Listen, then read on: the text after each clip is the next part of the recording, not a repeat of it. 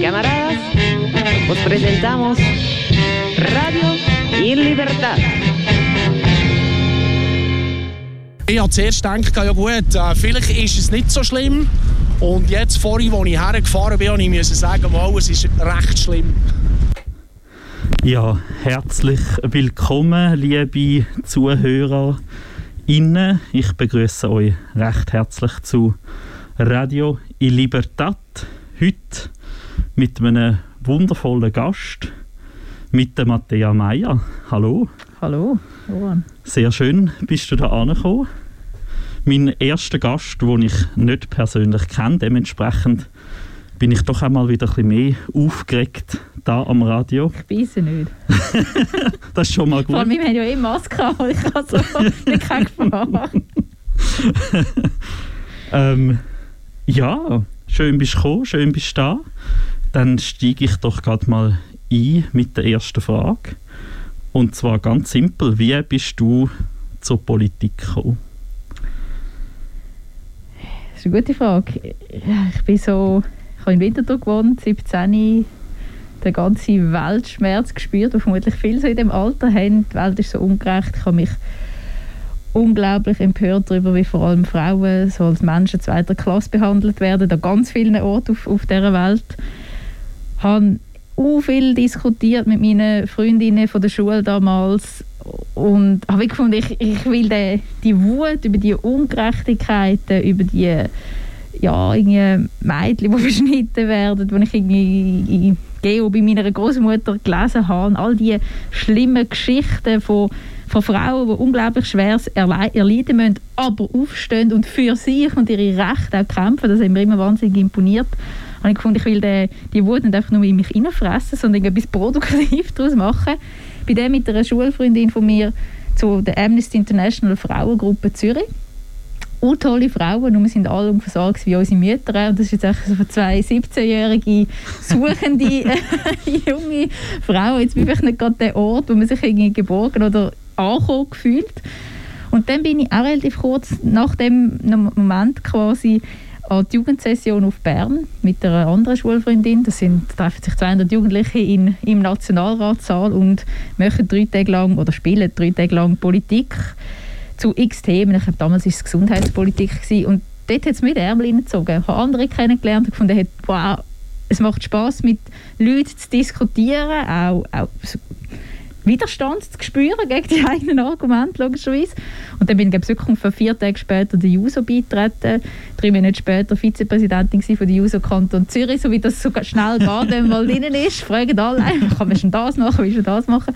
Und sie da jetzt mich nie loslassen und ich habe den Schritt auch, auch nie bereut, auch nie bereut bei der JUSO und dann später sehr viel stärker in der SP aktiv zu sein, weil ja, das für mich meine politische Heimat ist, der Ort, wo ich wo ich weiss, wir, wir, wir kämpfen eben gegen all die schlimmen Geschichten, die Menschen müssen, müssen erleiden zusammen mit, zusammen mit den Menschen dafür sorgen, dass wir ja, dass alle das, ich glaube, relativ simpel, gutes Leben auf dem Planeten können, können leben und das treibt mich bis heute an. Also ich glaube, so die Wut ist auch immer konkreter geworden mit all diesen Diskussionen und ich bin sehr stark also durch Occupy Paradeplatz bewegt worden, also die ganze Finanzkrise damals es war so eine Zeit, gewesen, wo wir auch viele Diskussionen geführt haben über Anti-WEF, anti-globalisierungskritische Bewegungen Also ich bin dort wirklich, ich mich ein bisschen ähm, gefühlt.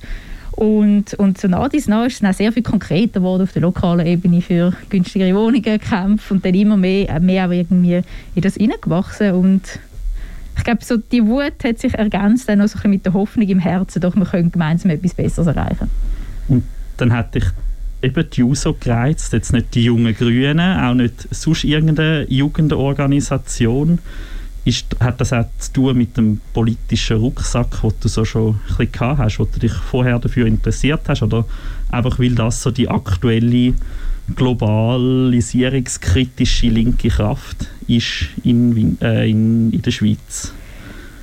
Also ich glaube, am Schluss war es doch auch so eine Reihe von Zufällen, wo, wo mich dann ähm, gebracht haben. Ich bin sicher in einem Haushalt groß geworden, wo man jetzt wird als äh, ein Haushalt mit einem sozial-ökologischen Bewusstsein beschreiben. Also ich habe einen jüngeren, jüngeren Bruder, eine ältere Schwester, wir sind äh, alle drei gleich erzogen worden. Ist weil der, der, der Bruder ein Bub ist, schon anders ähm, erzogen worden, wir zwei, zwei Mädchen. Wir haben ähm, mein, Vater war in der Bioberatung tätig, gewesen, meine Mutter war einem sozialen Bereich tätig. Gewesen. Also wirklich eben so, ein so das typische Mittelstands, ähm, Mittelstandskind ähm, auch, auch irgendwo durch. Ähm, und dann an der Jugendsession habe ich zwei, drei Leute kennen, oder ja, Gleichaltrige kennengelernt, die schon in die Juso aktiv sind. Das hat sicher dann auch den Einstieg erleichtert. Ich meine, wenn man noch mit ankommt und niemand kennt, ist das immer sehr viel schwieriger, sehr viel höhere Hürde, als wenn man weiß, oh, ich gehe dort an und ich kenne schon mindestens irgendwie zwei Leute. Das hat mich dann sicher auch sehr viel stärker noch zu der, zu der Juso gebracht und für mich wirklich auch seit dem Moment am richtigen Ort. Auch wenn ich weiß, also ich meine, die jungen Grünen, die Grünen, die JUSO, die SP, wir stehen für sehr vieles sehr Gleiches. Also es gibt jetzt nicht irgendwie große, große thematische Unterschiede.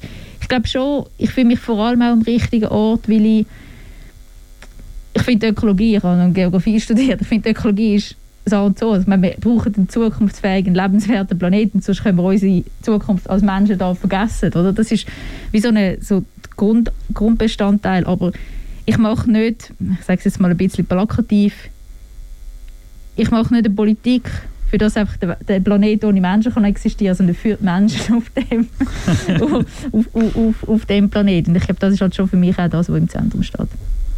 Sehr schön.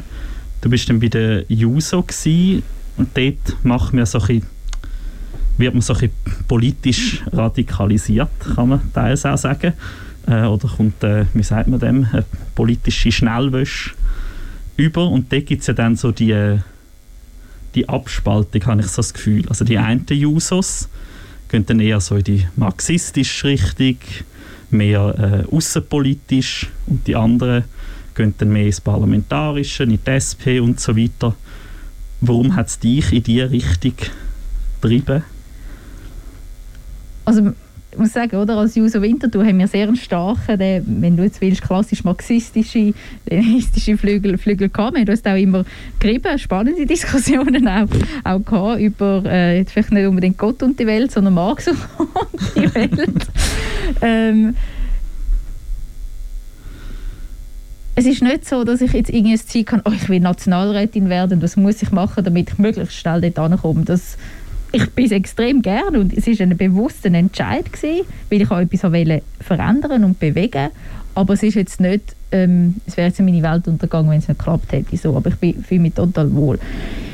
Wo, ich bin unsicher, ob es wirklich so, ich, halte eh nicht wahnsinnig viel davon, in der Politik immer nur so von Strömungen zu reden. Ich, ich nehme einfach alles ein bisschen vielfältig und ein bisschen, ich sage jetzt mal auch komplizierter wahr, als man einfach sagt, der eine gehört zu dem Flügel und die andere gehört zum, zum anderen ich mag mich wirklich erinnern, gerade in der Anfangszeit in, in der JUSO, vorhin gesagt, oder, all die sind die Anti-WEF-Proteste, die Anti-G, ähm, also die Anti-G-Gipfel, ähm, G20-Gipfel-Proteste wo ich mit älteren Genossinnen und Genossen damals stundenlang mit so Weekends diskutiert haben über die, ähm, die Abkommen, was damals geht. GATS hat das geheißen, No GATS ähm, ich weiß gar nicht, was gestanden ist, General Agreement on Trade and Services, glaube ich.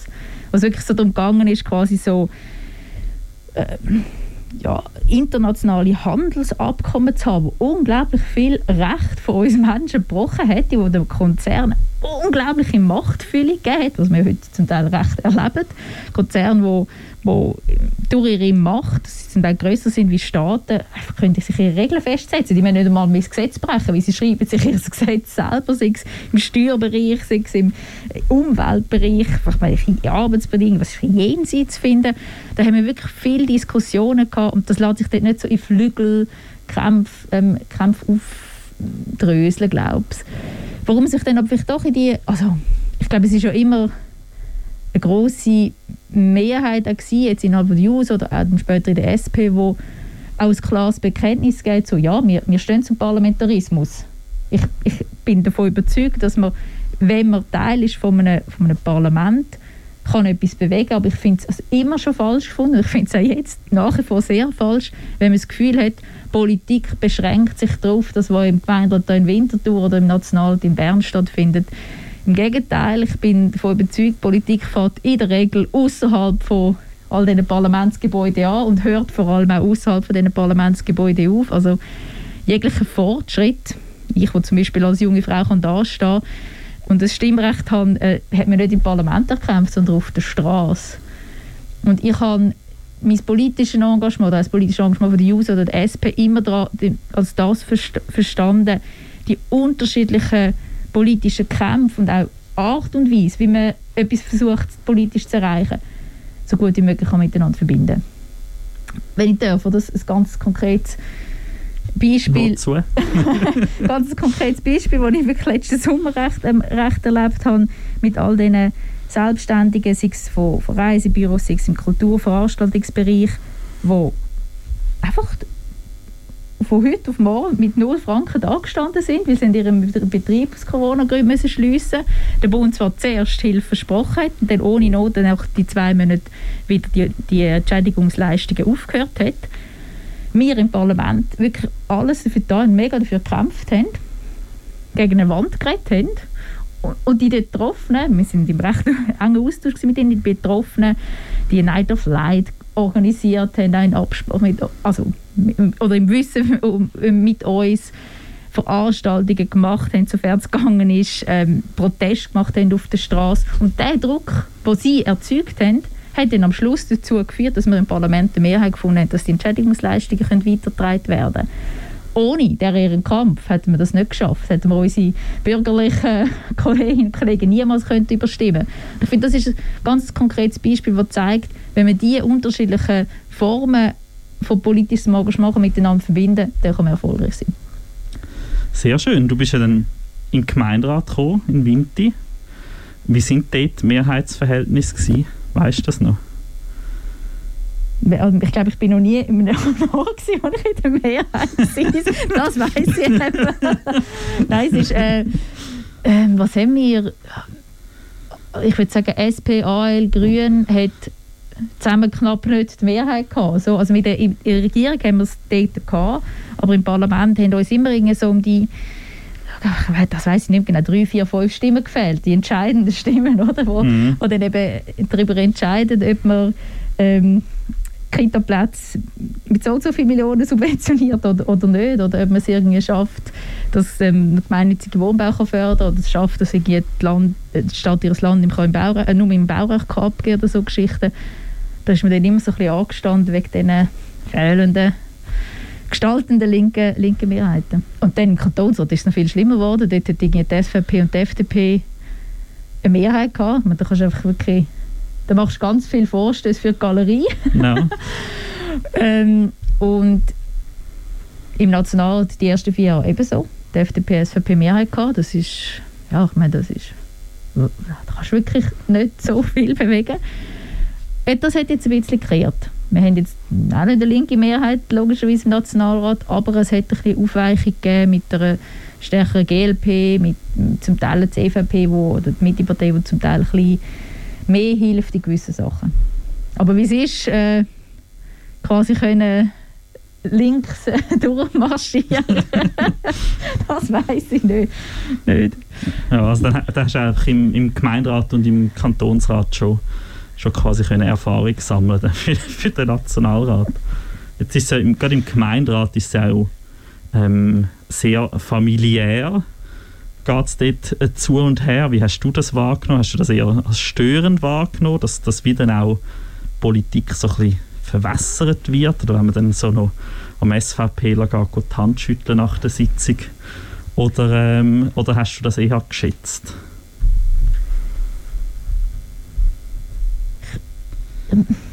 Ich muss sagen, ich habe es im Gemeinderat in, in, in Winterthur nie als wahnsinnig, ähm, wie soll ich sagen, Betrug ist jetzt das höchste Wort, aber nie als wahnsinnig störend erlebt. Aber ich glaube, weil es auch wie zum Teil so der Entscheid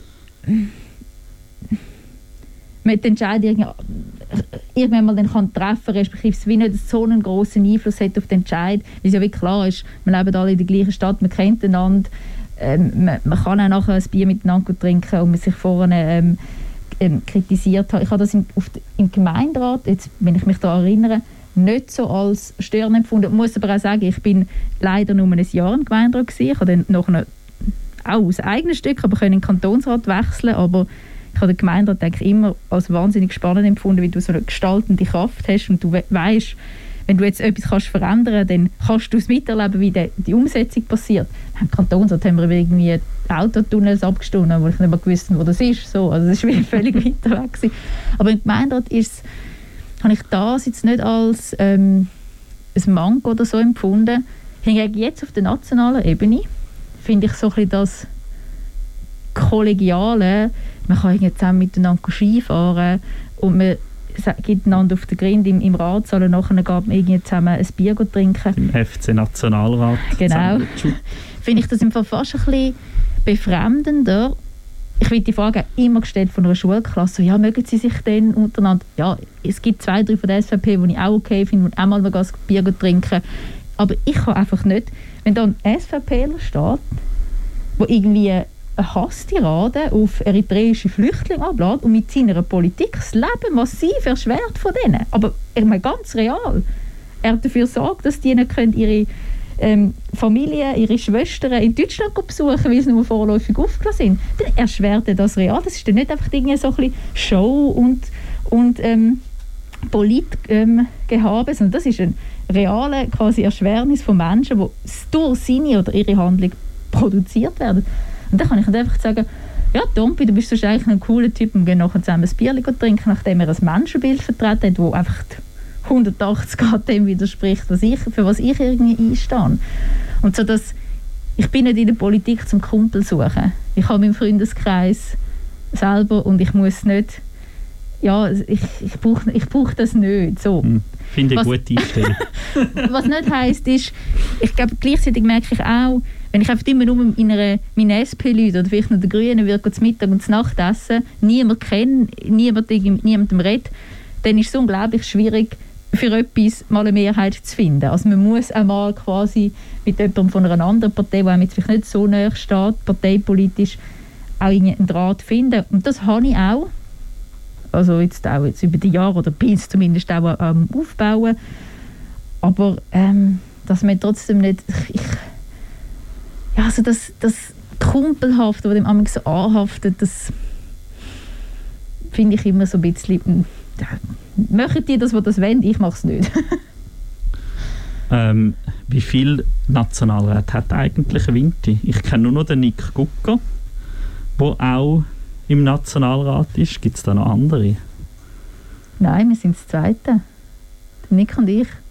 Nathalie Rickl war natürlich noch. Gewesen, mhm. Chantal Galladay, die sind beide jetzt auch wieder quasi auf die lokale oder kantonale Bühne ähm, zurückgekommen. Und jetzt ist es Nick und ich. Das heisst, ähm, ihr könnt noch ein paar Gespöndli vertragen? Immer, immer. auch von noch linkerer Partei, wenn du das meinst. Gib mir Mühe. ähm, ja, wenn wir es gerade von, von noch linker haben, du bist dann eben eigentlich einen kometenhaften Aufstieg gemacht zur Partei Co-Präsidentin. Und da war so ein der Vorwurf, gewesen, dass ihr so, der Cedric und du so vom linken Flügel von der SP sind. Was sagst du zu, zu solchen Vorwürfen? Ich sehe, du schüttelst ja, mit dem Kopf. Ja, ich schüttle den Kopf. äh, äh, da, ich, warum warum muss man immer alles so, so, so vereinfacht darstellen? So, ja, es gibt eine linke und es gibt eine rechte Flügel innerhalb von der SP. Und das hat ja dann immer so gewesen, so es gibt die pragmatischen, die Realos, die, die wirklich etwas dafür sorgen, dass das Leben der Menschen besser ist, für ihre Renten einstehen und für ihre für Tempo 30, so, so mhm. mal. Und dann gibt es doch so die Ideologen, die sich stundenlang über ähm, ideologische Sachbücher können über den Kapitalismus überwinden können unterhalten, aber keine Bodenhaftung haben die und keinen Bezug zu der arbeitenden Bevölkerung mehr haben die. Das habe ich immer total absurd gefunden. Also wirklich einfach auch nicht auch überhaupt nicht dementsprechend, was ich irgendwie tagtäglich miterlebe innerhalb von unserer politischen Familie, der Familie der SP.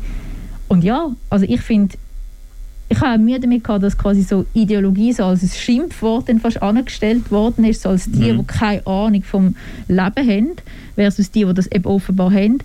Für mich ist irgendwie, Ideologie heißt für mich, ich habe, ich habe eine Überzeugung, einen Kompass, auf was ich will, in welche Richtung ich zusammen mit ganz vielen anderen möchte gehen. Und ja, ich finde, ich meine, wir straucheln von Krise zu Krise, von Klimakrise zu jetzt der Gesundheitskrise bei Corona, zu einer Ungleichheitskrise, die jetzt noch viel stärker geworden ist im letzten Jahr. Ähm, das kann es ja wie nicht sein. Es kann jetzt wie nicht das Ende der Geschichte sein, dass wir in einem System leben, das darauf aufbaut, dass Menschen ausgebeutet werden, dass die Natur kaputt gemacht wird, auch damit ein paar Aktionärinnen und Aktionäre am Ende des Jahres ein bisschen mehr Geld für den, auf ihrem Konto haben. Das, nein, da bin, ich nicht, da bin ich nicht bereit, das zu akzeptieren als alternativlos und nur noch so ein bisschen quasi dann noch, weil es gibt, ein bisschen warme Decken verteilen für die, die jetzt die warme Decke brauchen oder heiße Tasse Tee, weil sie sich die nicht leisten können. Da finde ich einfach so, nein, unser Ziel muss doch sein, dass niemand, dass es überhaupt gar nicht erst braucht, Leute, die eine warme Decke brauchen, sondern dass sich das auch selber können, können, können, auch, können auch haben. Und da finde ich wirklich so den, den Kompass, wohin will ich, was ist auch meine fundamentale Kritik an dem, wie wir heute leben, und dann das tagtäglich ummünzen in ganz konkrete Politik im Nationalrat, wo ich auch weiss, ähm, im Nationalrat werden wir die Klimakrise nicht heute und auch nicht morgen stoppen. so. Äh, für das braucht es eben genau jetzt, am Beispiel der Klimakrise, die Kämpfe auf der Straße, den, den, den, den Klimastreik. Aber wir können in kleinen Schritten vorwärts gehen und ich finde, man kann wie beides miteinander verknüpfen. Ja, ich persönlich finde es auch immer ein bisschen suspekt, wenn Leute finden, sie hätten keine Ideologie oder sagen unideologisch. Oh, ich finde das viel, viel, schlimmer eigentlich als jemand, der wo, ansteht und klar sagt, zum Beispiel auch, ja, ich bin ein Nationalsozialist. Ich weiß zumindest mit was zu tun hast und ich finde gerade so in der Mitte, Mitte rechts gibt es das ganz, ganz viel, dass so ja, ich habe keine Ideologie. Dabei ist ja ihr ganze Mindset hinter dem, was sie stehen, also so wie das Slavoj Žižek äh, ja auch sagt, ist alles ist durchdrungen im Endeffekt mit Ideologie. das ist ja, das ist ja auch, ich finde zum Teil so ein bisschen als absurd in der aktuellen politischen Diskussion, was ja wie heißt so das Links-Rechts-Schema wird aufgeweicht, insbesondere durch eine GLP. Und ich so finde, äh, nein. also, äh, das wird es nicht. Auch, auch eine GLP hat zu Recht äh, vertreten Ideologie von man kann äh, Klimaschutz verbinden mit dem kapitalistischen Wirtschaftssystem, das man nicht kritisiert. So. Glaube ich nicht, dass das geht. Wenn man den Finanzplatz nicht endlich, würde, äh, nicht endlich äh, gemeinwohlorientierter macht, nicht endlich in Pflicht nimmt, auch ähm, sozial vor allem ökologieverträglich zu werden, können wir im Fall noch lange einfach kein Plastiksäckchen mehr brauchen. Wir erreichen das Klimaziel trotzdem nicht.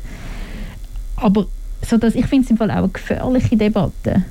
So die die, eben, die einen werden so als Ideologen brandmacht, was mhm. ja auch immer eine Abwertung ist im Stil von, mit denen kann man gar nicht diskutieren, man muss sie nicht ernst nehmen. No. Ähm, und denen, die so sagen, ich bin von dem befreit, obwohl sie eigentlich eine unglaubliche Ideologie durchdrücken, weil es vielleicht gerade die vorherrschende Ideologie, Mainstream-Ideologie ist, die gar nicht mehr quasi groß hinterfragt. Also, mhm. dass, ja, die Welt ist halt ungerecht, es ist halt so, dass die Reichen immer reich werden und die Armen immer ärmer. Äh, nein, es ist nicht einfach mal per se ein Gesetz, ein Naturgesetz, dass es so ist. Es sind politische Gesetze, die wo, wo das verstärken und gegen das können wir ankämpfen. Und wollen wir auch.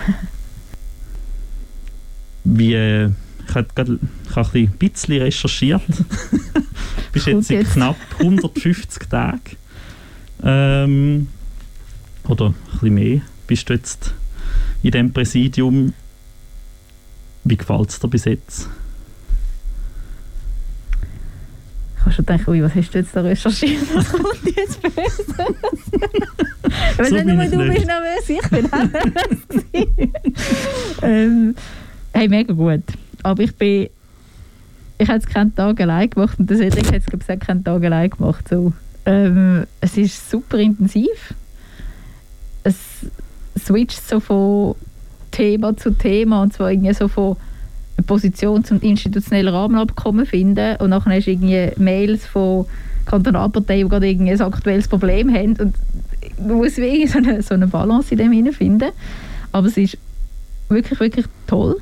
Auch wahnsinnig viel Einblick mit vielen spannenden, netten Menschen zu tun.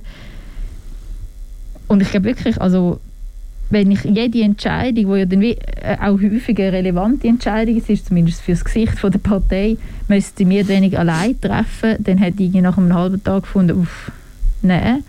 Und so, dadurch, dass wir irgendwie so viel miteinander diskutieren, auch entscheiden, zu wissen, so, hey, es ist wie abgestützt und jetzt nicht einfach nur mit dem Sättig und mir, wo wir irgendwie schon sehr lange zusammenarbeiten, sondern wir haben ein mega tolles Team im Vizepräsidium, auf dem Sekretariat und die Zusammenarbeit ist einfach wahnsinnig bereichernd und auch entlastend.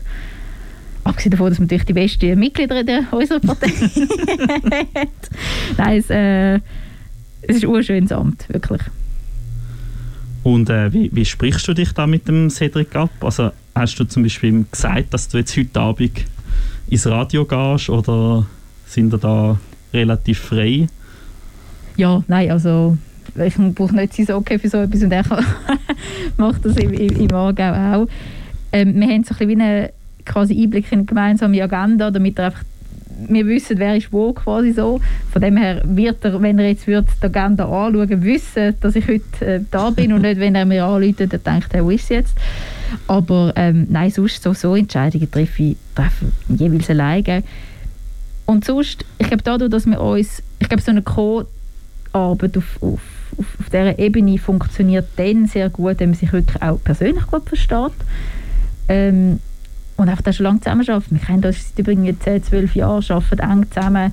Und ich sage immer so ein bisschen, 90 Prozent der Sachen müssen wir wie gar nicht groß diskutieren. Und dann haben wir wie noch Zeit für die anderen 10 Prozent, was durchaus auch etwas zu diskutieren gibt zwischen uns. Und dann ist das Telefon, WhatsApp, Videokonferenz im natürlich sehr viel. Aber ich glaube, es, es bedingt auch äh, Verantwortung und Kontrollen abzugeben. Ja, er sagt vielleicht mal in einer Sendung etwas, wo ich finde, hm, ich hätte jetzt das nicht so formuliert. Ich weiß genau, ich sage auch mal etwas in einer Sendung und er findet, hm, hätte jetzt vielleicht ein bisschen anders formuliert. Aber dann muss man halt einfach nur durchleben lassen. Das machen wir. Ja und dann ja so viele ähm, Exponenten, die ja auch immer wieder mal Sachen sagen. Wo ja, aber ich meine, also, das kennst du bei dir auch, oder? Also, Klar, ja. Ich, ich glaube wirklich, irgendwie muss man das halt auch einfach. Ja, ich hätte es jetzt anders gemacht, so was. Also. Ähm, wenn ihr euch das aufteilt, ist das wirklich so 50-50 oder kann man das wie. Es ist nicht so wie Jobsharing, nehme ich jetzt an, sondern dass ihr schon auch viel gemeinsam macht, oder? Also wenn es jetzt zum Beispiel, gerade bei dem Beispiel bei einer kantonalen Partei brennt, geht dann einfach jemand von euch, der Zeit hat, oder schaut ihr dann schon, dass ihr könnt zusammen so Sachen machen? Wir versuchen schon zunehmend die Sachen allein zu machen, weil wir wirklich mit dem Anspruch antreten sind, wir machen nicht zweimal 100 Prozent und es gibt alles im Doppel, sondern wir versuchen uns auch wirklich quasi die Arbeit zu teilen. Es gibt Sachen, die wir zusammen machen, logischerweise. Wichtige Entscheidungen, Präsidiumssitzungen, da sind wir beide vor Ort natürlich oder jetzt vor, bei der Videokonferenz dabei besprechen das auch. Aber wir haben so Kantonalparteien aufgeteilt auch Themen. Also ich hoffe, du befragst mich jetzt heute nicht im Detail zum Rahmenabkommen. da würde ich sagen, lass doch mal den Cedric ein. ähm, ich bin mehr den, die ganze Altersvorsorge zum Beispiel, jetzt Corona. So, ein so versuchen, versuchen uns aufzuteilen, ja, weil sonst machst du einfach die Arbeit doppelt und das ist nicht der Sinn von, von einem Co-Präsidium. Aber ich bin froh, wenn nicht, ähm, du jetzt nicht eine EU-Politik also wir können gerne, aber ich glaube, es geht wie spannend. Was ist die Position von der AL zu dem? Europapolitik? Ja. Also wir sind jetzt zum Beispiel am EU-Beitritt eher ablehnend okay. gegenüber. Äh, aber mehr aus dem Ding, wie wir halt das Konstrukt, so wie die EU aufbauen, ist als nicht gut okay. erachtet. Und nicht, weil wir jetzt das würden, die Idee an und für sich ablehnen. Ja. So. Ja. Ähm, ja, bleibt bei dem Ganzen dann auch noch Zeit für, für die SP Vinti. Bist du da auch involviert, Amix? Oder äh, wenn jetzt zum Beispiel, haben ja sicher auch einmal im Monat Parteisitzung und so. Schaust du einfach mal so rein, wenn es gerade geht? Oder bist du dort auch ein relevanter Faktor?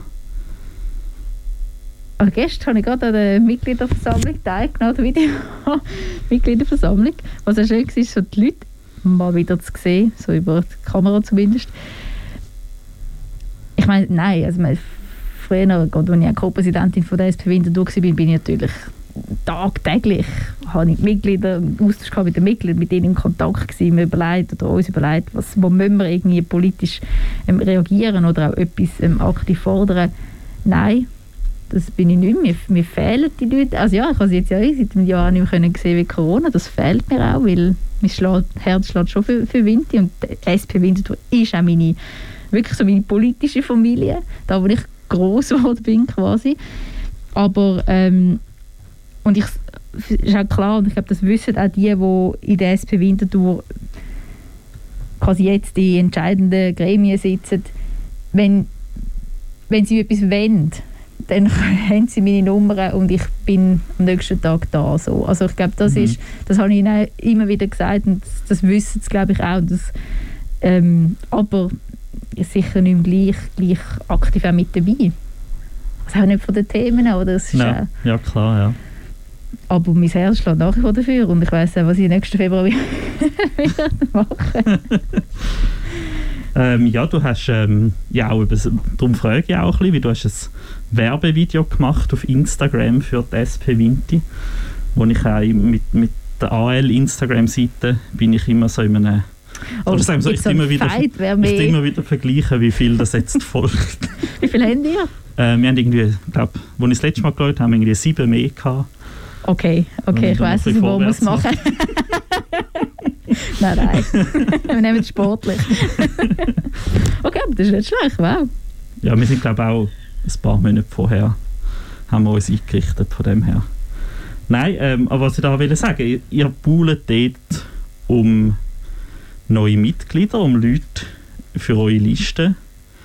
Habt ihr nicht genug Leute bei der SP Vinti, um die Liste zu füllen?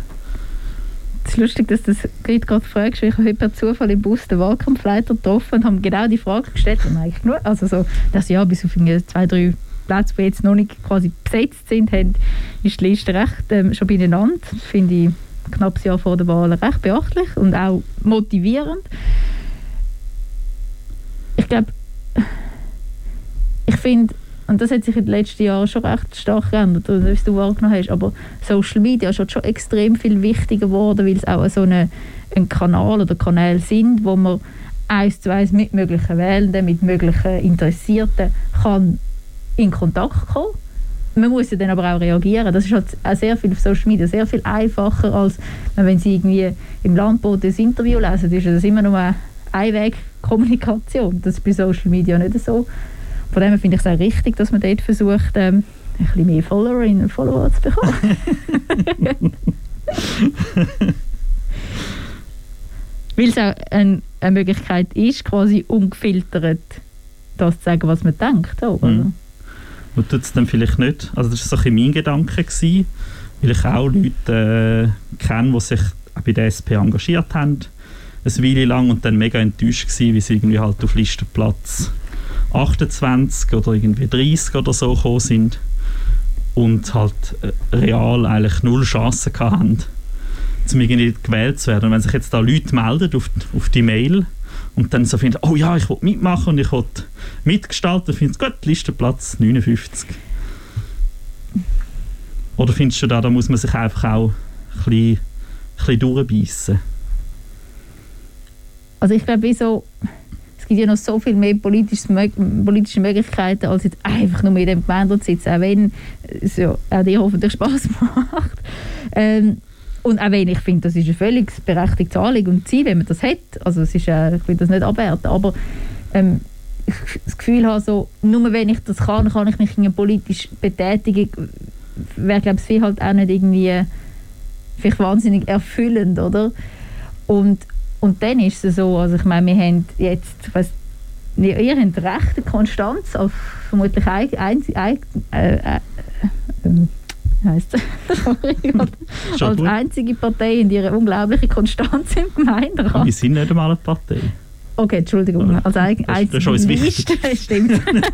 ähm, ich meine, wir haben in der SP, aber ich habe bei anderen Parteien auch einen unglaublichen Wechsel jetzt auch im Gemeinderat und wir, sind, wir haben jetzt 18 Sitze gehabt, wir sind jetzt, glaube ich, beim Listenplatz 35 angelangt von der Person, jetzt können nachrutschen weil es Wechsel gegeben weil auch Leute verzichtet haben, weil sie mittlerweile irgendwie jobmäßig keine Zeit mehr haben oder an einem anderen Punkt in ihrem Leben stehen oder so, sich das nicht mehr können oder wollen vorstellen. Von dem her glaube ich, das Wichtigste ist wie einfach irgendwo durch mitmachen, ähm, sich ja zu engagieren und wenn es vielleicht jetzt nicht im Februar nächstes Jahr klappt, dann klappt es vielleicht auch in vier Jahren und es klappt vielleicht wieder ein Kollege, der wo, wo schon länger dabei ist oder so. Ich glaube irgendwie, ja, es gibt ganz viele Wege, die man gehen kann. Habt ihr, wie, wie ist es bei euch? Habt ihr die Liste schon doppelt voll? Nein, noch gar nicht. Also wir, wir suchen eh nur 30 Leute und nicht 60. Ähm, doppelt auf. Und doppelt aufschreiben und ähm, es gestaltet sich recht schwierig, so die Leute ein bisschen aus der Reserve zu sagen. Ich meine, bei uns ist schon ab Liste Platz 4 ist eigentlich so die Chance gewählt zu werden gleich null. Und trotzdem, dass es äh, Leute gibt, die sich dann wirklich auch einfach nur sagen, ja, mit dem Namen dort stehen so, schon das ist recht schwierig. Und leider ist es auch vor allem bei Frauen noch um einiges schwieriger, die können zu motivieren, um auf so eine Liste zu kommen als, äh, als Männer finden noch eher mal, ah ja, komm, tu mich drauf. Und bei Frauen heisst es viel, und ich verstehe das auch, ähm, so, ja, jetzt, ich kenne jetzt die Positionen von der AL nicht so genau. Also ich wähle ja schon, aber, aber ich kann jetzt nicht zu dem und dem Thema etwas sagen. Und, und ich habe das Gefühl, das ist viel auch ein Druck um in der Gesellschaft, wo gerade von Frauen verlangt, dann, wenn sie irgendwo ein bisschen Verantwortung übernehmen wollen, dann müssen sie über alles Bescheid wissen. Ich sage einmal gesagt, ich weiß nicht mal alle Positionen von da. Nein, das, das kenne ich mega gut. Ich habe vor vier Jahren, damals noch Co-Präsidentin der SP-Bezirk Winterthur, sehr engagiert natürlich in, in der Listengestaltung. Und ja, dort, also dort war nicht so, gewesen, dass der mega Run gegeben auf alle, wenn auf Platz 16 kommt, zum gewählt werden. Sondern es war mehr so, gewesen, ja, ich komme drauf, aber auf Platz 59 so. Und es, auch bei uns oder so, äh, Frauen, insbesondere junge Frauen, zu motivieren, ist äh, schwieriger. Und ich glaube auch da, das ist nicht immer, ich will das, das ist eine Frage von der Sozialisation, wie du sagst, oder? Das ist so, man, der, die Erwart der Erwartungsdruck, der auf gerade jüngere Frauen lastet, ist natürlich einfach auch sehr viel höher und mhm.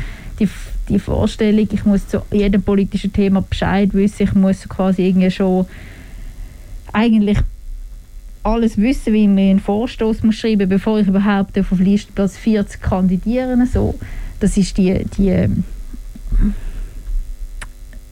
da haben wir wirklich ein, ein, ein Geschlechterproblem, aber im Sinne von als, als Gesellschaft, wo einfach nach wie vor Männer pusht, sich etwas zuzutrauen, sage ich jetzt mal. Mhm. Und, und bei, bei Frauen immer so ist so, ja, ähm, wenn sie etwas will, dann ist sie zu forsch. So, mhm. Also die Zuschreibungen, die dann auch völlig anders sind, wo, wo, wo einen größeren Druck machen. Und dann kommt es dazu, auch, auch wenn wir irgendwie Kita-Platz haben und auch wenn wir ähm, das, für das vieles gekämpft hat, Vereinbarkeit von Familie und Beruf ist halt auch nach wie vor zu einem grossen Teil immer noch Hauptaufgabe von, von Frauen und wenn man sich irgendwie mit 35 muss überlegen, will ich jetzt auch noch mir irgendein zumuten, jeden Montagabend wegziehen im Gemeinderat oder mit der Gemeinderatskommission, dann ist das halt eine Frage, die man sich völlig legitim muss stellen Ja, voll, ja. Ähm, ja, noch ein zweites, was ich sehe jetzt beim Listen zusammenstellen, wo, ich, wo mir jetzt vor allem auch wichtig ist, um so ein bisschen zeigen, wer wir als AL auch vertreten, ist so Leute aus, sagen wir jetzt von der Arbeiterklasse oder Arbeiterinnenklasse äh, zu finden. Und wenn man so Listen anschaut, jetzt eigentlich egal von welcher Partei, dann sind sehr viele Studierte, sehr viel aus dem zumindest mittleren Management. Äh, wieso denkst du, ist das so? Wieso? Also das eine ist sicher das, was wir jetzt gerade diskutiert haben, oder so die Vorstellung, ich muss in Politikwissenschaft studiert haben, um können politisch aktiv sein. Und ich sage immer so, nein, lieber nicht. ich habe selber Politikwissenschaft in Nebenfach studiert, ich werde das sagen. Nein.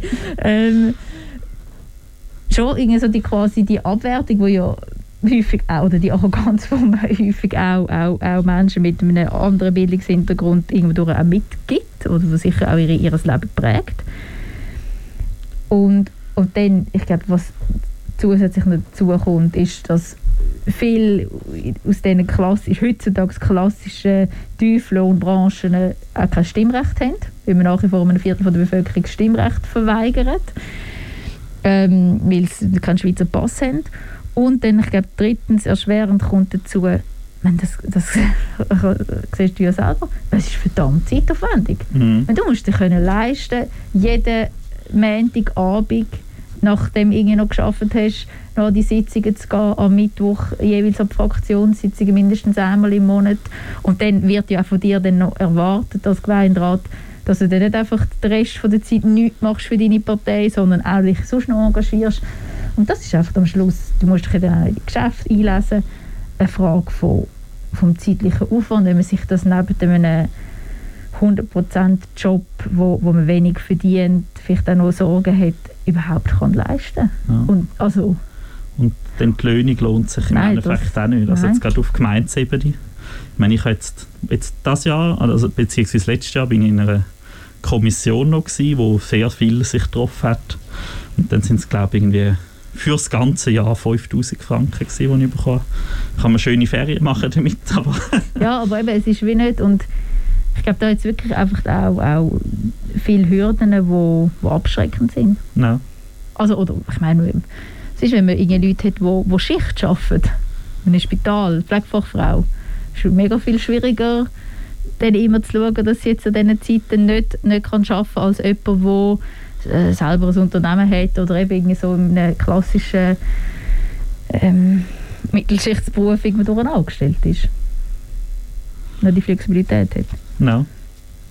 Und da glaube ich, sind wir wirklich all gefordert und ich finde auch, zu Recht stellen wir als linke Parteien ähm, höhere Anforderungen an uns zu dem Thema und ich finde, wir haben da auch, auch ganz selbstkritisch als SP ähm, wir könnten unseren Job noch besser machen, um, um irgendwo auch, auch zugänglicher oder niederschwelliger vielleicht zu sein. Was haltest oder ich muss an, ich fange anders an. Gibt es einen Dresscode im Nationalrat? hey, der hat sich einfach recht aufgeweicht in den letzten Jahren. Auch, ich glaube, weil es jetzt echt mehr äh, jüngere Menschen im Nationalständerat sind. Also ich bin eigentlich gehe meine Turnschuhe rein und ich überlege mir jetzt, das nicht, ist das okay oder nicht. Sicher würde ich jetzt nicht irgendwie gerade so im was, was ich so im, im, in den Jeanshose und normalen Pulli gehe, dort überlege ich mir vielleicht schon so ein bisschen mehr was. Aber äh, ich habe mir jetzt auch kein Döpies gekauft und würde es auch nicht machen, für zu können in Nationalrat zu gehen. Ich glaube, am Schluss äh, strahle ich dann die glaubwürdigste Politik aus, wenn ich mich selber bin. Und das ist nicht das DPS. Ich frage jetzt eben gerade auch, weil so ein bisschen, ich das Gefühl habe, dass vielleicht auch die Anlegung schon abschreckend könnte sein für gewisse Leute. Also zum Beispiel, ähm, da rede ich jetzt auch über mich selber. wir haben letztens im Landbot hat es einen Artikel gegeben, wo die Fraktionsältesten haben dürfen sagen, was sie am Gemeinderat nervt und warum sie immer noch trotzdem noch dabei sind. Und dann ist von der lieben SVP, der Herr Oswald hat gefunden, in Nervi, wenn Gemeinderäte in Trainerhosen in den Gemeinderat kommen. Und der Einzige, der in Trainerhosen in den Gemeinderat geht, bin ich. ich, meine, ich habe mich sehr gefreut, wenn ich das bin, was die SVP am meisten nervt. Dann mache ich meinen Job gut. Aber ich habe dann wie so, so, eben so ein bisschen, also ich habe dann auch das Feedback bekommen von, von Gespönli und so, die gemeint haben, ja, also das ist ja so die klassisch von nur wenn du einen Anzug hast, machst du eine gute Politik und so. so in die Richtung. Aber ich habe schon das Gefühl, wenn so ein, ein Vibe herrscht, und ich merke dann ja auch, wie, ich meine, ich will anecken, ich möchte ein bisschen außenstehend sein als AL-Politiker. Aber ich merke schon, wie mich die Leute anschauen und vielleicht auch mal mich nicht so ernst nehmen. Jetzt mittlerweile, seit jetzt eineinhalb Jahren dabei bin, kommt es ein bisschen mehr. Jetzt bin ich eben in einer Kommission und so. Aber da, da ist schon so sehr viel so, äh, was ist jetzt das für einer, was will der da? Hast du dir überlegt, mal anders anzulegen? Also weißt, ist, ist, ist das wieder eine Frage gewesen, die sich für dich dann irgendwie gestellt hast? Oder findest du so... Ähm, also als ich das in der Zeitung gelesen habe, habe ich gefunden, ich muss extra wieder so, wieder so gehen jetzt beim nächsten Mal. Ähm, was ich jetzt aber zum Beispiel selber auch gemacht habe, ähm, wo ich jetzt halt viele Statements habe müssen halten, gerade was um die, um die Gemeinsordnungsrevision gegangen ist, habe ich viel dann doch auch Jeanshosen angelegt. Ich fand, dann, dann ist wie so, ich lege mich an und gehe jetzt meine Statements dort halten, aber wenn ich nicht viel zu sagen habe, dann sehe ich den Sinn nicht. Und jetzt, jetzt, jetzt ist es so fast so ein bisschen, extra. Bei mir ist es einfach so wie ein, wenn ich jetzt wissen weiss, okay, ich habe jetzt irgendwie einen, einen Fernsehauftritt oder irgendwie in eine, in eine Arena oder ich weiß nicht was, äh, zum Teil auch im Nationalrat, ist es so, sicher überlege ich mir bewusster, was ich jetzt an dem Morgen aus dem Kleiderschrank rausnehme, aber mehr so, weil ich wieso weiss, okay, ich das ist jetzt meine Funktion. So, es ist nicht die Funktion, mit meiner vierjährigen Tochter auf den Spielplatz zu gehen, mhm. sondern meine Funktion ist jetzt, ähm, ein Votum zu halten am Rennenpult oder meine Funktion ist jetzt so der Corona-Politik oder meine, meine Haltung in der Arena zu reden. Und ich glaube, ich fühle mich dann wie auch, es ist dann wie so das, was ich in dem Moment will sein, mhm. ohne, also ich, und würde mich selber jetzt in so einem Hoodie, ich jetzt nicht gerade irgendwie so, so, so wohlfühle, aber ich, mein, mein, mein Partner war eine Zeit lang in einem, in einem Kantonsparlament gewesen, hat ähm, auch immer wieder so kaputte Pulli angelegt, ist aber noch ein bisschen ländliche Region als Winterthur. Und da hat sie einfach Leserbrief gehagelt, aber wirklich Leser, also gehagelt. Sie haben ihm dann gesagt, sie haben nur einen Bruchteil von den Leserbrief abgedruckt und es waren vier gewesen. So, was interessiert, dass das die Leute empört, das empört die Leute. Aber es empört die Leute irgendwie nicht, dass irgendwie Flüchtlinge im Mittelmeer vertrinken. Und da finde ich wirklich echt so, was läuft falsch? Ja. Also wirklich so die, die Realitätsverschiebung, wo ich, ach, ich wirklich finde, hey, wow. Ja, nein, was den Hoodie anbelangt, hat mein Vorgänger schon gute Arbeit geleistet. Das, das stimmt. Äh, der Bergi hat ähm, für den Weg gegeben, quasi. Genau. Eine der grossen Herausforderungen, auch gerade äh, im Präsidium, die grünen Wellen.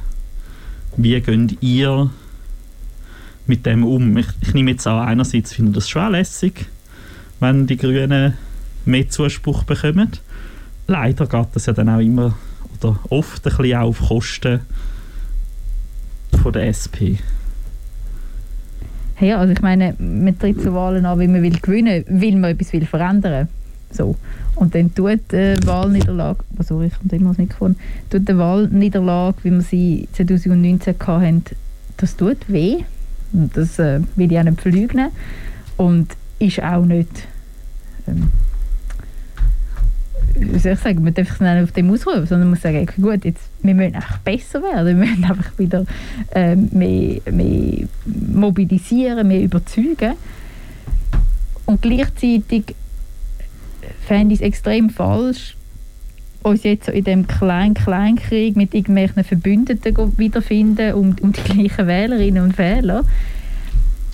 Ich meine, die, die Grünen und, und die SP haben so eine große Schnittmenge von, von, von Positionen wie keine anderen zwei Parteien in der Parteienlandschaft in der Schweiz. Oder? Also, meine, die FDP und die CVP sind so mal sehr viel mehr auseinander, wie inhaltlich gesehen, wie jetzt ähm, die SP und die Grünen. Auch wenn wir sicher für etwas anderes stehen, die Grünen sehr viel monothematischer sind, wie sie wirklich das Grün im Namen haben und ganz klar als ökologische grüne Partei wahrgenommen werden, die vor allem für Ökologie-Anliegen kämpfen.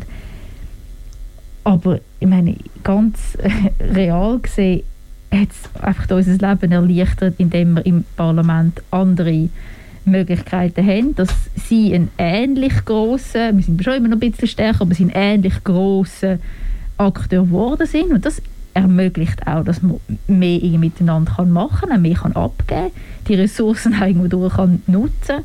Man auch wirklich Sachen können erreichen. Jetzt auch schon in Abstimmungskämpfen gemeinsam fast den Kampfjet besiegt haben. Und am Schluss ist ja eigentlich das Ergebnis das, was zählt in der Politik. Also ich mache nicht nur Politik, um irgendwie am Schluss ein Plus am Ende des Wahltags zu haben, sondern um etwas können verändern um ein besseres Leben für, für uns alle irgendwie zu erkämpfen, für einen zukunftsfähigen Planet. Und für das ist jede grüne Stimme äh, wo zu den Grünen geht und nicht zu, zu einer CVP, ist gut. Ich hoffe einfach, wir können in Zukunft beide wieder wachsen und nicht auf Kosten voneinander. Was kritisierst du am meisten am Schweizer Polizsystem? Was findest du am mühsamsten? Also die ganz große Kritik ist, dass man so tönt, wie wir eine äh, vervollständigte Demokratie sind und wir ein Viertel von der erwerbstätigen Bevölkerung oder der, Erwerb oder der Bevölkerung im erwerbsfähigen Alter quasi ausschliessen indem, ihnen, indem sie keinen kein Pass haben oder äh, als Ausländer und Ausländer kein Stimmrecht haben. Ich meine, das ist einfach unwürdig. Wir haben bis in den 70er Jahren die Hälfte von der Bevölkerung ausgeschlossen, indem Frauen kein Stimmrecht hatten. Und seit, seitdem äh, schliessen wir wie gesagt, ungefähr ein Viertel von der Bevölkerung aus, nur einfach, weil sie ein Pech hatten, nicht irgendwie in eine Familie geboren worden sind, die so einen Schweizer Pass Generationen, oder wie sie ein Pech hatten, dass sie ähm, sich nicht wollen einbürgern lassen, nicht können einbürgern lassen. Aber ich meine, ich finde das ist völlig absurd. Das, wo es geht doch mich genau gleich viel an, wie unsere Altersvorsorge aussieht, wie das äh, 20-jährige ähm, junge Frau, die mit 14 in die Schweiz gekommen ist. Ich sehe, also das ist das, was mich wirklich ähm, auch, auch irgendwie beschäftigt, dass man politisch das zwar immer wieder aufgreift, auf allen Ebenen, auf kantonaler Ebene versucht, für das Ausländer ins Stimmrecht zu kämpfen. Ich meine, und für Ausländer in Ausland, die seit zehn Jahren in der Schweiz sind. Also ihre, ihre Zukunftsperspektive da aufbauen, mhm. Teil von unserer Gesellschaft sind und nicht mitentscheiden ob, wie unsere Altersvorsorge ausgeht, ob da Schulen gebaut werden oder nicht, das finde ich einfach unwürdig. Wieso haben die Bürgerlichen so Angst vor dem? Da fragst du dich falsch. Ich, ich, nein, ernsthaft, also ich, ich, ich, ich kann es mir wirklich nicht vorstellen oder nur erklären aus so einer Geburtsprivilegiehaltung. Also wirklich so. Meine, die, wenn du dich nicht musst mit dieser Frage auseinandersetzen wie dir das geschenkt worden ist per Geburt, irgendwo durch, dann ist es halt wie so ein bisschen, sie wollen irgendwie durch, dass sie nicht, offenbar nicht bereit das Privileg ab, das Privileg, eigentlich ist es nicht das Privileg, es ist einfach das Recht, sie zu teilen mit, mit anderen Menschen, die wo, wo, wo einen anderen Hintergrund haben. Und das, das verstehe ich einfach schlichtweg nicht. Und dann kommt immer so das, sie können, ja, sie können sich ja einbürgern lassen, sie können ja das machen, es ist, also ja, schon zweite, dritte Generation ist das noch Nein, mega nein, schwierig. Das ist absurd. Es, hat wirklich mal, es gibt eine gute, sorry, es gibt eine gute SRF-Doku über Einbürgerung in der Schweiz. Und da wird wirklich so eine, eine der sich einbürgern lässt, er war ein Asylsuchender aus, ich glaube, Eritrea, irgendwo in Lugano oder Locarno, und er schwärmt so von Genf. Ich sage irgendwie, Genf ist eine wunderschöne Stadt. Dann fragt ihn doch wirklich eine von der Einbürgerungskommission ist, ja, warum er denn damals nicht in Genf geblieben sei. Als Flüchtling. Wie wenn ein Flüchtling kann selber entscheiden welche Gemeinde er will. Die keinen Plan gehabt, wie unser Asylwesen funktioniert, aber kann darüber entscheiden, ob einer, der irgendwie seit sechs oder sieben Jahren da lebt, oder acht Jahre ist da gewesen, darf mitentscheiden, politisch oder nicht. Ich meine, das, ist einfach, das ist wirklich so die ich finde, das finde ich so abstoßend, so die arrogante Haltung. Wir dürfen darüber entscheiden, wer genug würdig ist, mitzubestimmen und wer nicht. Und vielleicht ist es das, von dem das Privileg nicht abzugeben. Ist es nicht auch so ein die Angst, ähm, oder das habe ich auch noch schon als Argument auch gehört, dass die dann halt alle links wählen. Ja, aber das stimmt doch einfach nicht. Also, glaub, also meine, wäre ja schön. Was schön wäre es, ja. Wir würden sofort nehmen, aber ich glaube, das stimmt nicht. Ich glaube ehrlich gesagt, auch in der, Aus also in der Wohnbevölkerung mit, mit Menschen, die einen, ähm, einen, ausländischen Pass haben, verwirrt sich vermutlich so das, ich sage jetzt mal, das ähm, Stimmenverhalten oder Parteipräferenzen in etwa die Waage halten, wie das in der Bevölkerung ist, die jetzt schon stimmen. Also vielleicht ein bisschen, ein bisschen Verschiebungen geben, aber also ich glaube nicht, äh, ist jetzt auch nicht so, dass bei der ausländischen Wohnbevölkerung es nicht keine konservativen Strukturen könnte geben ähm,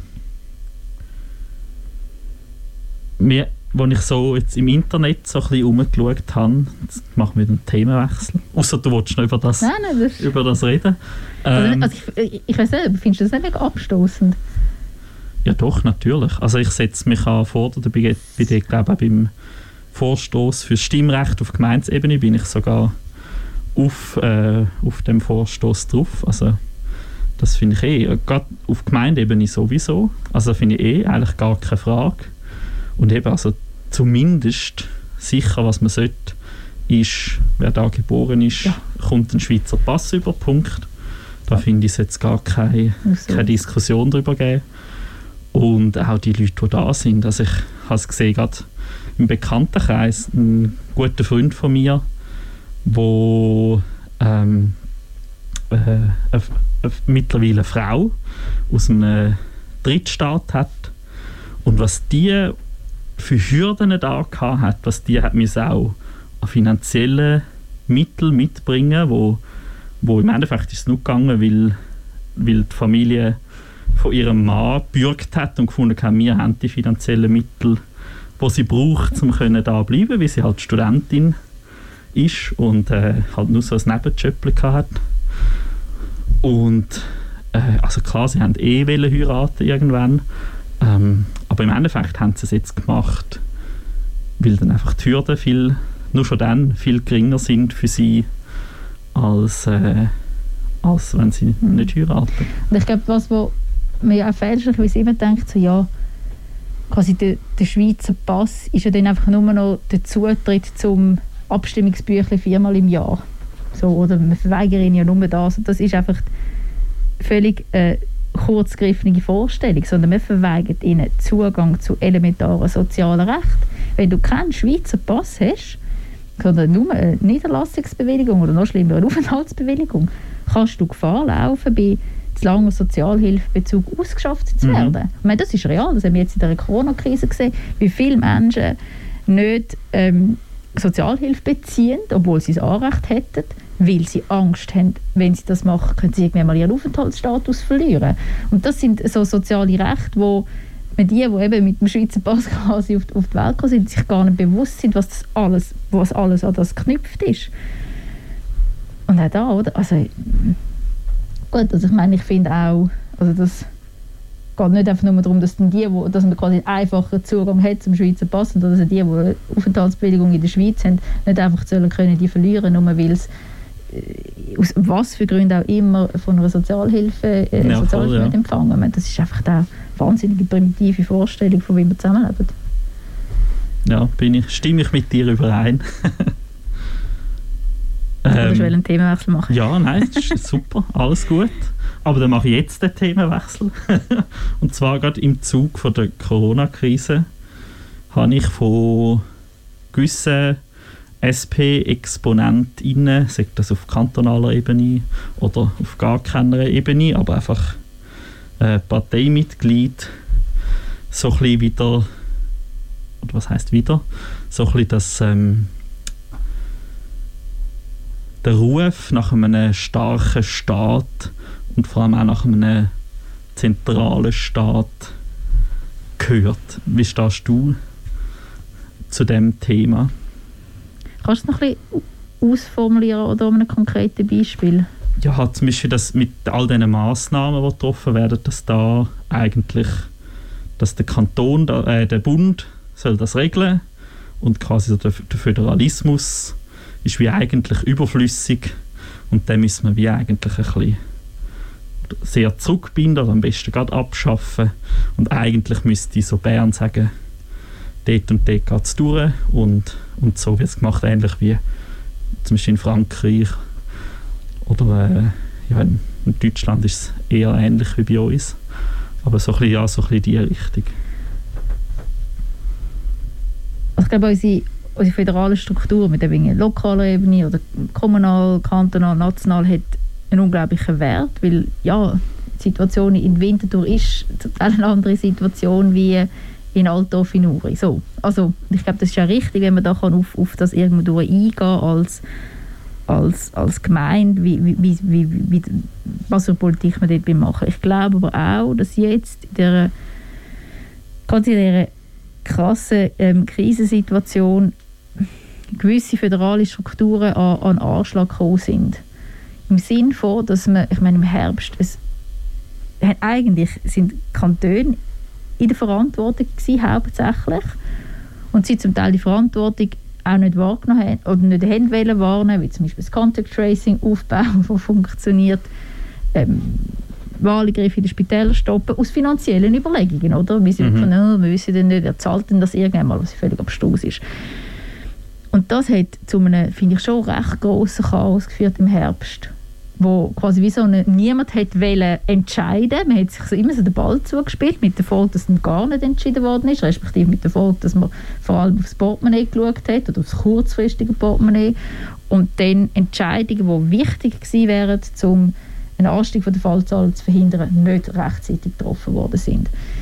Ich glaube auch, dass äh, die föderalen Strukturen an einen Anschlag gekommen sind bei all diesen Abfederungsmaßnahmen.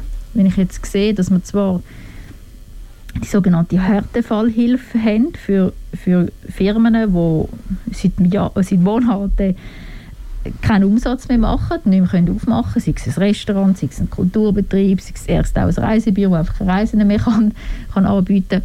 Und es dort mega willkürlich und zufällig ist, ob du in einem Kanton lebst, wo dir relativ unkompliziert und unbürokratisch auf und Perdi-Beiträge, also einfach Beiträge zahlt, damit mm. du kannst überleben Oder ob du in einem Kanton bist, der knausrig ist und irgendwie findet, ja, wir geben einfach Darlehen. Und das sind einfach, obwohl du zwei Firmen hast, gerade zum Beispiel von Reisebüro, die in genau der gleichen Situation stecken, ja nichts können anders machen können. Niemand hat die Krisensituation gewählt. Du gar keinen Handlungsspielraum hast. Und du einfach entweder das Pech oder das Glück hast, je nachdem, wo du bist. Und das widerspricht dann irgendwie so ein bisschen meiner Wertvorstellung von, von gleichem Recht oder Gleichheit, wo mhm. durch die föderale Struktur schon ein bisschen äh, in Frage gestellt werden. Und ich glaube schon, also also ich, ich frage mich dann da auch wie, aber müssen wir nicht anders ansetzen? Also wenn wir zum Beispiel so von einer so einer sozialistischen oder kommunistischen Ideologie ausgehen, das, dort geht es eigentlich um das, oder? Dort wäre es dann sogar noch, noch mehr stufiger mit der Rat zum Beispiel, wo dann jedes Quartier noch seinen eigenen Rat hat und so. Und von dem her finde ich das eigentlich schon ein sehr spannendes und gutes Konstrukt. Aber zum Beispiel haben wir äh, im Studium, im ersten Semester, haben wir es halt auch so Grundlagen von der Politik gehabt und so. Und dann hat es eine Umfrage gegeben, ähm, welche politische Ebene interessiert dich? Und dann ist irgendwie die Nationalebene, haben sich irgendwie 90 Prozent dafür interessiert, kantonale Ebene irgendwie noch, ich weiß jetzt nicht mehr genau, so um die 70 Prozent und Gemeinsebene sind es noch irgendwie 30 Prozent gewesen. Oh, wirklich? Okay. Und das jetzt in einem Job, ich studiere soziale Arbeit, wo, wo man jetzt würde sagen, da ist man ja eher noch politisiert. Und das habe ich schon auch recht äh, äh, krass gefunden. Und da habe ich das Gefühl gehabt, vielleicht stehen einfach auch wir, als, gerade als Lokalpolitikerinnen, auch in der Verantwortung, um zum den Leuten auch zu zeigen, hey, das ist wichtig und es ist eben nicht egal, ähm, ob jetzt Nathalie Rickli für, die Gesundheit von dem Kanton verantwortlich ist ähm, oder jemand anderes. Weil im Endeffekt ist das auch eine Regierung, wo, wo viel Verantwortung eigentlich hat. Und ich glaube, das checken aber auch viele Leute nicht. Ja, also ich nehme es recht so wahr, die nationalen Ebene sind so die grossen, übergeordneten Themen, die dort quasi diskutiert werden. Klimasituation, die Altersvorsorge, jetzt Corona-Krise, Arbeitsmarktpolitik, einfach so wirklich so das grosse Feld, Kampfcheck auf, die Steuerpolitik. die lokale Ebene, ich war schon noch wahr, dass sich die Leute so ein bisschen interessieren von, was passiert in meiner Nachbarschaft oder wie, wie kann ich meine Nachbarschaft verbessern, verändern. Hingegen die kantonale Ebene, wo, wie du sagst, extrem wichtige Entscheidungen getroffen werden. Die ganze, die ganze Gesundheitsversorgung ist zu einem großen Teil auf kantonaler Ebene geregelt. Die ganze Bildungspolitik ist kantonale Hoheit zum Teil. Das ist einfach doch irgendeine so eine Ebene, die extrem weit weg ist, gefühlt, Mhm. obwohl es eigentlich sehr einen großen Einfluss hat auf unser Leben, wie wir ähm, und dort, ja, einverstanden. Und ich glaube, das ist aber auch recht schwierig und deswegen habe ich es auch immer so ein bisschen jetzt in dem ganzen letzten Jahr schwierig gefunden, so eine Balance zu finden zwischen eine kritische Haltung haben gegenüber ähm, Entscheid, wo sei es der Bundesrat, sei es Kantonsregierungen treffen und nicht einfach nur zu kritisieren, weil man dann nachher auch quasi äh, das Vertrauen in so Entscheid irgendwo durchgeht unterwandern. Ich will es für ein konkretes Beispiel sagen und ich finde, das hat eben die SVP gemacht und dem extrem geschadet. Die SVP hat vor allem so in den letzten zwei, drei Monaten zu angefangen, zu so einer zu einem politischen Statement machen, ob ich jetzt eine Maske trage, ob ich mich testen lasse oder ob ich mich impfen lasse. Ich meine, Ueli Maurer, ein Bundesrat, der ansteht und sagt, oh, ich kann mich nur einmal geben, ich bin halt ein Zeichen sicher. Ich meine, wie bescheuert ist die Aussage? oder irgendwie ein SVP, ein SVP ein Nationalrat, der irgendwie ansteht und findet, testen lassen, warum soll ich mich testen ich fühle mich ja gesund. Nach einem Jahr Pandemie, nach einem Jahr Wissen, dass es asymptomatische Leute gibt, die äh, den Virus können verbreiten ohne dass sie es merken und sich einfach weigern, zu testen zu lassen und damit auch ihren Wählerinnen und Wählern aussenden, wenn du dich testen lässt, entsprichst du quasi nicht unserer Parteipolitik. Und das ist so falsch, für zum, die, die Pandemie irgendwo als, als Gesellschaft können überwinden Und deswegen habe ich es wirklich nicht ganz einfach gefunden, so ein einen Weg zu finden zwischen klar sagen, hey, nein, das habe ich jetzt schlecht gefunden, wie das die Regierungskonferenz oder die Kantonsregierungen oder auch der Bundesrat gemacht haben. Und ähm, ja, quasi dem nicht, dem nicht alles Vorschub zu leisten. Ich finde aber schon, da, wo wir, das haben wir immer gesagt, dass was ich völlig, völlig falsch gefunden habe, ist, man hat gesundheitliche Massnahmen beschlossen, sei es die Kantonsregierung, aber vor allem natürlich der Bundesrat. Und hat dann aber gesagt, hm, okay, du musst dein Restaurant schließen, ob du Geld dafür bekommst, ja, das diskutieren wir dann nächste Woche. Mhm. Das kannst du nicht. Du kannst in so einem existenziellen Moment für die, diesen Menschen sagen, aber wir wissen nicht, ob wir dich im Stich lassen oder nicht. Ja. Dann hören sie auf, die Massnahmen mitzutragen aus purer Existenzangst. Also das ist völlig nachvollziehbar und ein Gift für dafür, möglichst bald aus dieser Krise rauszukommen. Ja, ich habe ein paar Kollegen aus, aus, aus, aus der Gastro, die auch gesagt haben, ja, jetzt habe ich irgendwie einen Sommer lang halben Umsatz gemacht. Ich bräuchte irgendwie 80% Umsatz, um überhaupt über die Runden zu kommen. Mache vielleicht irgendwie 70 oder so, komme aber erst Hilfen über, wenn ich nur 60 Umsatz mache. Und dann zieht sich das so hin und dann kommt dann, ich weiß jetzt nicht, im November glaube ich es war, kommt dann der Lockdown und dann ist es für viele, und das haben wir jetzt auch gesehen, Mhm. auch in Winter, dann ist es spät gewesen. Und dann noch müssen einen Monat, zwei Monate auf Hilfsgelder warten. Dann ist einfach die schon fertig gewesen. Ja. Ja. Und die haben jetzt wirklich auch aufgehört, Ähm, Kantrös. nein, nein. Okay. Also die, die ich kenne, nicht. Zum Glück. Ja, weil Aber- irgendwann mal, wenn man dann wieder kann, will, will man auch sein Bier noch können trinken. Aber ja, Ja. das ist wirklich...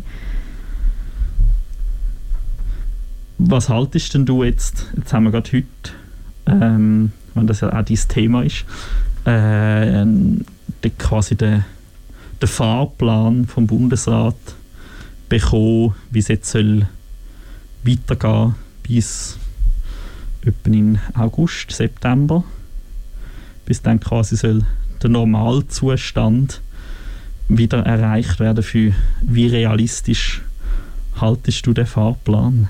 Puh, realistisch. Puh. Meine, das ist schwierig in dieser Situation. Das hängt so davon ab, ob die Impfstofflieferung kommt oder nicht und ob sich die Leute wollen impfen oder nicht, was ich hoffe, möglichst viel tun. Und, und dann glaube ich schon, also, also ich, ich finde es richtig, ähm,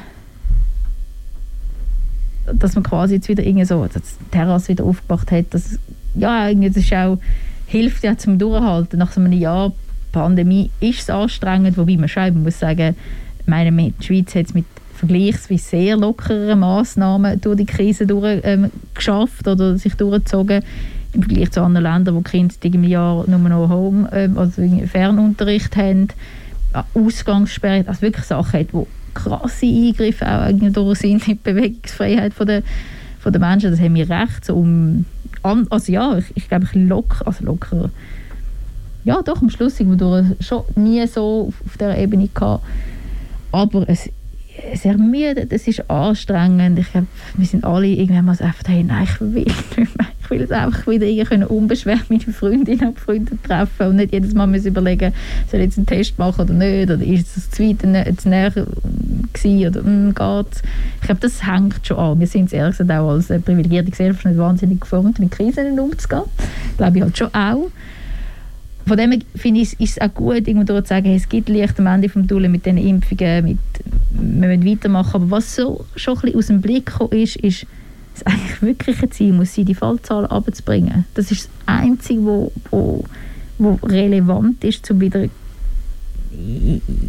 ihre Freiheiten zurückzugewinnen, oder? Solange wir auf 2'500 Fälle pro Tag sind, heißt das, dass das Contact Tracing nicht richtig kann funktionieren kann. Heißt das, dass wir in einem Wachstum sind, wo gefährlich kann sein, wo die Spitäler überlasten, wo das Gesundheitspersonal einen Anschlag kommt. Und, so und dann gleichzeitig gibt es ja die Hoffnung mit, die Leute lassen sich Impffallzahlen können, können gesenkt werden, die Risikopatienten oder die Risikogruppen, die die hoffentlich nicht mehr so stark betroffen sind und die Spitäler müssen. Das Drei-Phasen-Modell, ich, ich finde es nicht so einfach, muss ich sagen. Also die Wirtschaftshilfe hat immer die Antworten gewusst, mhm. was die richtigen sind.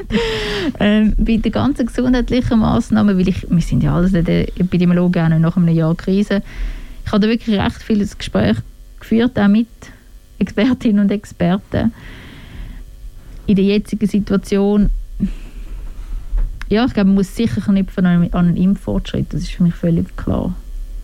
Die quasi nächste, mhm. nächste mögliche Lockerungsschritte sind dann möglich, wenn man auch wirklich die Richtwerte, die man sich gesetzt hat, auch wirklich einhalten. Wenn man sie halt nicht einhalten, dann muss man ehrlich genug sein und sagen, okay, gut, nein, das ist noch nicht der richtige Moment. Ich, meine, ich persönlich bin auch sehr enttäuscht gewesen, wo jetzt die letzten Lockerungen gekommen sind. Und ich einfach gefunden habe, äh, Zahlen steigen, seit man quasi wieder äh, darf posten. Ähm, gehen eigentlich die Zahlen wieder, wieder durch und ich habe diesen Schritt überhaupt nicht können nachvollziehen. Und ich finde es noch interessant und da hast vielleicht du auch aus deiner Perspektive aber auch sagen, im Endeffekt ist es immer der Gesamtbundesrat, der entscheidet. Und der Alain Berset muss quasi die die Position nach außen vertreten. Wie schwierig ist das auch? Ich nehme an, du hast auch Kontakt zu ihm. Wie schwierig ist das für ihn? Also ich glaube, niemand möchte mit ihm täuschen. Der einzige, der 8 Millionen Einwohner in der Schweiz macht im Moment mit dem Alain Berset oder auch seiner den Leuten im, Bundesamt für Gesundheit wechseln. Also ich meine, ich finde, die leisten seit Jahr wirklich recht äh, krasse Arbeit mit Fehlern, aber ich glaube, das ist wie so, wenn es das nicht wäre, dann das schafft man auch nicht in der Krise durch, ohne Fehler zu machen. Das Wichtige ist, dass man dann ansteht und sagt, okay, es ist vielleicht eine Fehleinschätzung, zu sagen, Masken nützen nicht viel vom Jahr. Wobei man dort auch noch nicht gleich viel gewusst hat wie heute. Und dann ist es, ich meine, am Schluss ist einfach auch so eine Mischung zwischen einem enormen politischen Druck oder, auf, auf Öffnung. Ich meine, die Wirtschaftsverbände oder der Arbeitgeberpräsident, der ansteht und sagt, hm, 30'000 Fälle am Tag könnte man locker handeln, wenn es nicht 30 Ich meine, was völlig absurd ist, das würde übrigens, finde ich so lustig, der Arbeitgeberpräsident, der das sagt, wenn du 30'000 Fälle am Tag hast, hast du innerhalb von 10 Tagen eine halbe Million Erwerbstätige, die im Homeoffice sind oder die in Quarantäne oder in Isolation sind. Ich meine, das willst du mir mal zeigen, wie in der Wirtschaft funktioniert, aber nein, merkt ähm, ja, ich glaube, am Schluss ist es wirklich immer auch ein, ein Abwägen zwischen eine Maßnahme ist ja nur dann gut, wenn sie eingehalten wird. Also ich glaube, das sehen wir aktuell schon auch ein bisschen an Deutschland, wo sehr viel stärkere Massnahmen hat, schon seit sehr viel längerer Zeit. Und jetzt die Fallzahlen auf sehr ähnlichem Niveau sind wie in der Schweiz. Wo wie, wenn du dich nicht daran haltest, dann nützt jede Massnahme nichts. Mhm. Die Schwierigkeit ist, bei Lockerungen ist ja immer das Signal, das du aussendest, jetzt haben wir es überwunden, jetzt darfst du wieder irgendwie machen, was du willst, zieh deine Masse, also so gefühlt. Ja. Und ich glaube, das ist eine mega Gratwanderung zwischen Massnahmen haben, die nach wie vor auch getragen werden von einem grossen Teil und, und gleichzeitig nicht aussenden, hey, ähm, mach was du willst. Es ist jetzt geschafft, weil das ist es nicht. Ja, ich, ich habe gerade, was, was du ansprichst, auch sehr spannend gefunden jetzt im Studium, wo ich meine, ich bin jetzt auch schon seit irgendwie neun Monaten eigentlich nur die und hocke irgendwie vor dem Laptop und ich meine, mir hängt es auch langsam zum Hals aus. Vorstellen. Aber ich habe es dann auch recht krass gefunden, wie äh, Leute aus dem Studium, jetzt, so die Öffnungen gekommen sind, gerade darauf gedrängt haben, können wir wieder, können wir wieder an, an vor Ort gehen und so. Und ich meine, ich würde ja auch gerne. Aber ich habe gedacht, wie kann man in der jetzigen Situation, ich bin jetzt auch vor, wir haben gerade heute ein Mail bekommen äh, von der ZHW, wo, wo gesagt hat, nein, wir ziehen das jetzt noch durch, bis sicher, ähm, also sicher das Semester, ist alles die Prüfungen sind ähm, online und so. Und ich meine, ich bin da mega froh, haben sie da nicht eingeknickt und gefunden, okay, ja, wir können das Modul können wir jetzt vielleicht doch vor Ort machen und so. Weil ich schon finde, dass wir da noch in einer gewissen Verantwortung mhm. auch stehen. Ich verstehe. Ich glaube, was ich finde im, im letzten Jahr schon ein bisschen untergegangen ist, ist die Debatte darüber, dass die Krise halt schon nicht alle gleich trifft. Also ich sage jetzt, wie so vor einem Jahr, wo das Stay at Home war, ist, es für mich und meiner Familie in einem Reihenhäuschen wohnt mit Garten einfach sehr viel einfacher gewesen, die Krise zu überstehen, die Heime zu bleiben, wie irgendwie eine fünfköpfige Familie, die in einer Dreizimmerwohnung lebt, keinen Balkon hat und äh, die Eltern irgendwie auf Kurzarbeit sind oder sogar den Job verloren haben und finanzielle Probleme haben. Also ich glaube, so wie äh, die, die ganze Ungleichheit, die, also die verstärkt wurde jetzt auch durch die Krise, auch das ähm, ja, vielleicht die Leute auch, die gerade in einer eh schwierigeren Situation sind von ihren prekären Arbeitsbedingungen her, auch ähm, stärker, stärker psychisch belastet können sein so eine Krise. Was ich nicht will sagen, dass nicht auch solche, die privilegiert sind, können, kann aushängen Das geht wie schon, schon auch ein bisschen vergessen in dieser Debatte, mhm. finde ich. Nein, das stimme ich dir zu. Ich finde es aber von dem her auch in, trotzdem interessant, dass man das Gefühl hat, aber die Leute, die jetzt auf die Straße gehen gegen die Corona-Massnahmen, dass das ja häufig nicht die sind die Leute fünfte in einer Dreizimmerwohnung. Ja. Verstand, ja. Ja. Also ein kleines Detail aus der letzten Ratsdebatte, wo hat ein Parteikollege von dir sogar das Wort Covidiote ins Mund genommen, wo er dann gemaßregelt worden ist vom aber ich, ich habe es gut gefunden, ich habe gelacht. Ähm, also das macht mir im Fall schon Sorgen, so dass das völlige Augen durch ein bisschen aneinander vorbeireden oder so dass es gibt nur noch schwarz und weiß eben irgendwie von denen wo, wo das Gefühl haben Bill Gates steckt hinter all dem und äh, die Regierungen treiben die Krise extra weiter und so oder so ähm, man kann ein Vitamin was B essen und stärkt das Immunabwehrsystem, wenn man mal die, die, die ähm, Krankheit macht. Also ich finde, ja, schau dich mal, rede ich mal mit jemandem, der auf der Intensivstation mhm. ist, die würde es glaube ich nicht sagen. Und denen, die irgendwo durch so finden, jede Lockerungsmaßnahme, die man jetzt ergriffen hat, für die trägt der Annenbär die Schuld, wenn irgendwie ein Kind schwer erkrankt ist oder jemand stirbt. Also so die, die Aggressivität, die extrem zugenommen zumindest auf Social mhm. Media, wo ich schon finde, mm, hey, das finde ich schon cool. Also wirklich so, was, was macht das mit uns Gesellschaft, wenn wir eben in so einer Krisensituation mal drin sind? Und gleichzeitig es ist es ist Belastung, oder? So mhm. Sachen, die man mehr machen kann, seit einem Jahr aber da ist, oder? Ich glaube, es ist mir so eingefallen, dass man jemand gesagt hat, ja, wir vermissen es, nicht mehr können, in ein Restaurant essen zu gehen.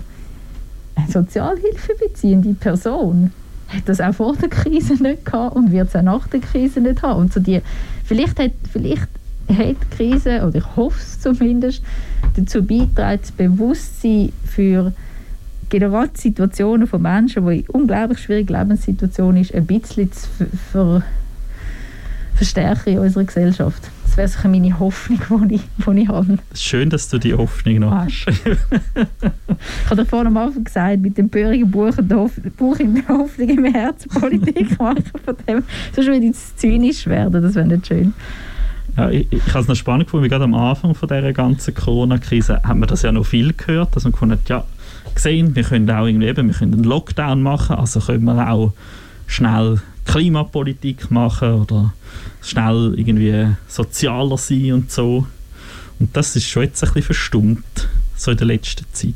Also ich merke auch bei mir selber, ich habe schon auch oft das Gefühl, oder, oder mein Idealismus ist, hat ein bisschen Knicks bekommen, im Sinne von, dass ich das Gefühl habe, die Leute sind, wenn es darauf ankommt, schon solidarischer. Das würde jetzt im Fall...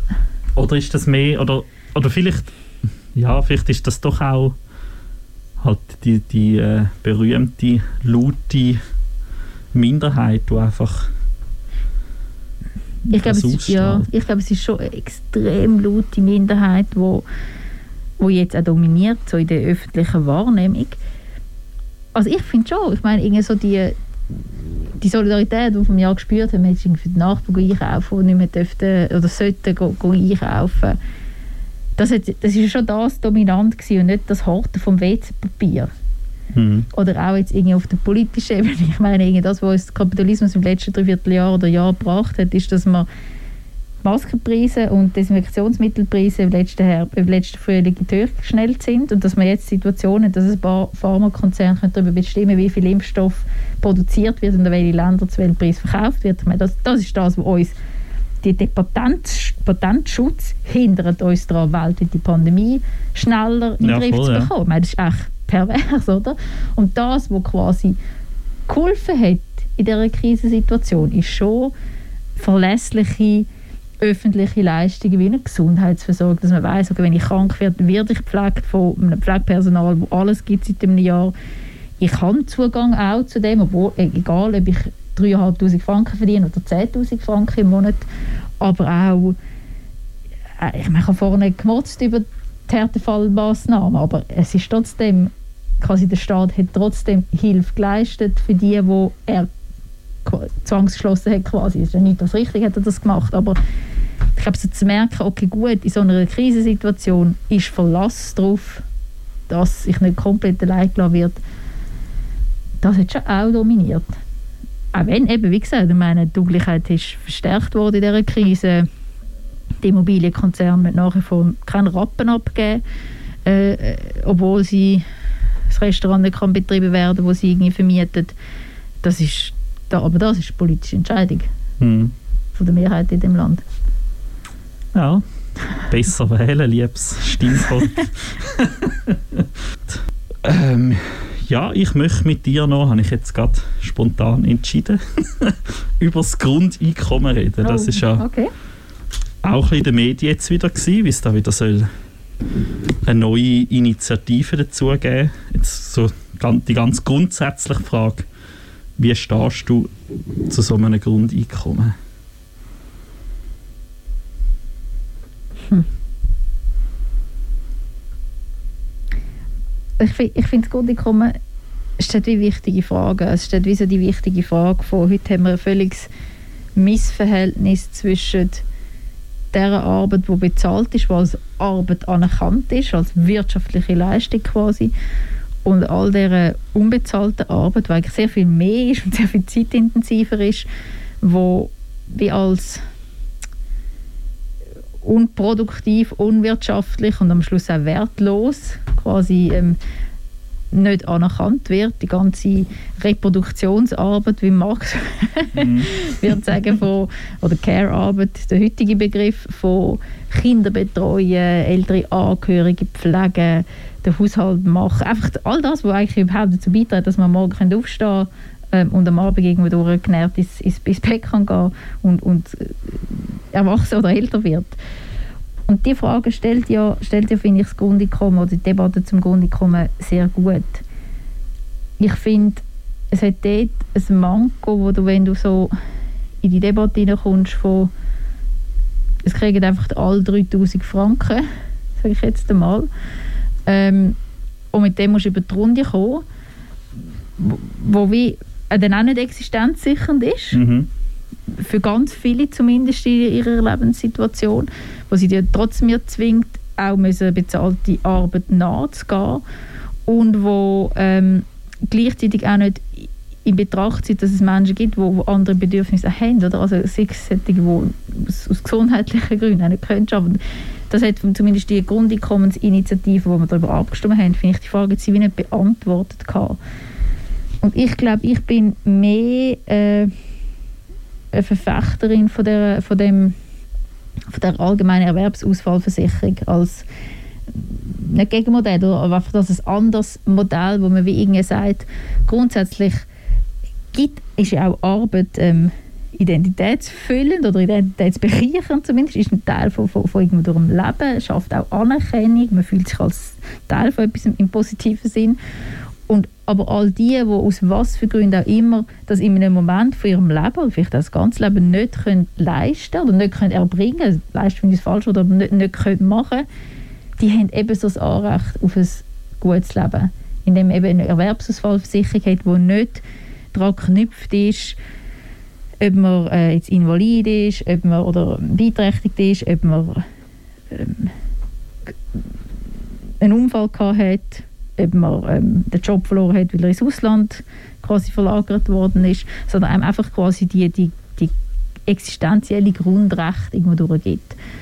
Ich finde das sehr viel der, der spannendere Ansatz, wie es vor allem auch endlich aufhört mit dem, mit dem völlig ineffizienten, überteuerten Kampf zwischen der Invalidenversicherung und irgendwie der Sozialhilfe und der Arbeitslosenversicherung, wo sich die Leute einfach zu, zu und her schieben, extrem entwürdigend ist für die, die betroffen sind, aber zum Teil für die, die das schaffen oder dort arbeiten. Und das ist ein völlig äh, bescheuertes System und völlig ineffizient, so wie wir es heute haben. Und ich glaube, ich würde wirklich sehr viel stärker auf das setzen, weil bis jetzt die ganze Grundeinkommensfrage, wie man denn das uns wie man das finanziert, sehr häufig unbeantwortet geblieben ist, respektive zum Teil dann auf eine Art und Weise Vorschläge gebracht, wie man es finanziert, die ich auch nicht unbedingt sozial und fair finde. Ja, ich finde zum Beispiel Transaktionssteuer das ist, glaube ich, auch aktuell ein, ein Vorschlag, was wir mhm. reingebracht haben. Aber gerade eine Transaktionssteuer ist nicht unbedingt äh, die sozialste Steuer, die wir uns können, können vorstellen können. Wenn du jetzt irgendwie auf jede Transaktion hast, wo, wenn du quasi bei deinem Konto gehst, 100 Franken geben, aber du jetzt auch musst drauf zahlen ist es einfach, heute, wir haben heute eigentlich im Kern aufgebaut, nicht ein wahnsinnig unsolidarisches Besteuerungssystem mit der direkten Bundessteuer, wo höhere Einkommen sehr viel stärker wird besteuern. Wir haben eine Vermögenssteuer, man schöpft es einfach nicht aus. Und wir haben gerade im Unternehmenssteuerbereich extrem viele Steuerschlupflöcher, die endlich gestopft werden aber ganz grundsätzlich glaube ich, gibt es schon oder sozial gerechtere Besteuerungsformen. Erbschaftssteuer zum Beispiel. Mhm. Ja, ich, ich, ich, persönlich war schon immer kritisch gewesen, dem Grundeinkommen gegenüber und vor allem jetzt, wo es ja immer mehr ähm, Wirtschaftsökonomen gibt und so, wo das auch befürwortet oder auch so Leute aus der Wirtschaft, bin ich eigentlich nur, nur kritischer geworden. Weil ich auch so, also ich mal, bin mal in so einer Debatte gewesen, wo es um die erste Abstimmung gegangen ist, wo sich nur so Wirtschaftsleute getroffen haben und so.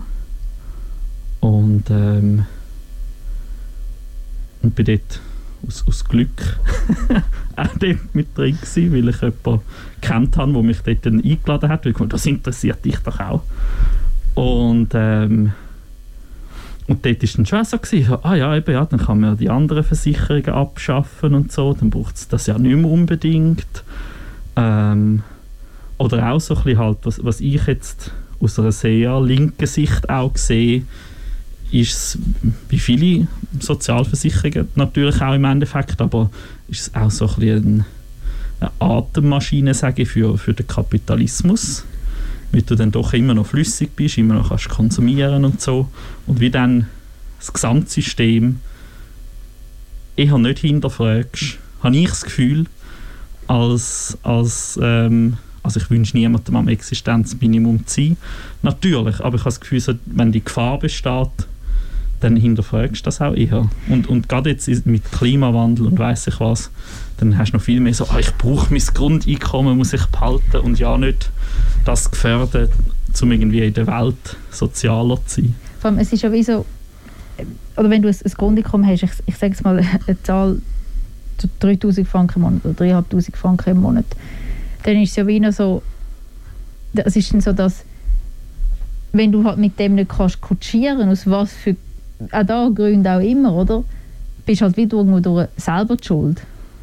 Ich, das ist das, was ich so ein bisschen finde, so, es hat so den, zum Teil für mich auch so den Charakter, so, ich gebe dir das als Startkapital quasi, aber wenn du dann halt nichts daraus machst, bist du halt wie so ein bisschen selber verantwortlich. Und das mag vielleicht funktionieren für Leute, die den, den, den Weg eigentlich freiwillig gewählt haben, aber für, für solche, die sagen, es reicht jetzt mal nicht, wir wissen auch, wie die Wohnungspreise sind und wie äh, Krankenkassenkosten sind. Und du dann trotzdem noch musst, quasi trotzdem gezwungen bist, zu arbeiten zu gehen, dich dann halt einfach zum noch tieferen Lohn aufbieten lässt, weil jede Firma sagt, ja gut, äh, du deine ersten 3000 Franken hast du schon vom Staat gekriegt, also kommst jetzt halt noch nicht für 25 Franken eine Stunde arbeiten, sondern für 10 Franken, frage ich mich dann am Schluss, was wir gewonnen haben.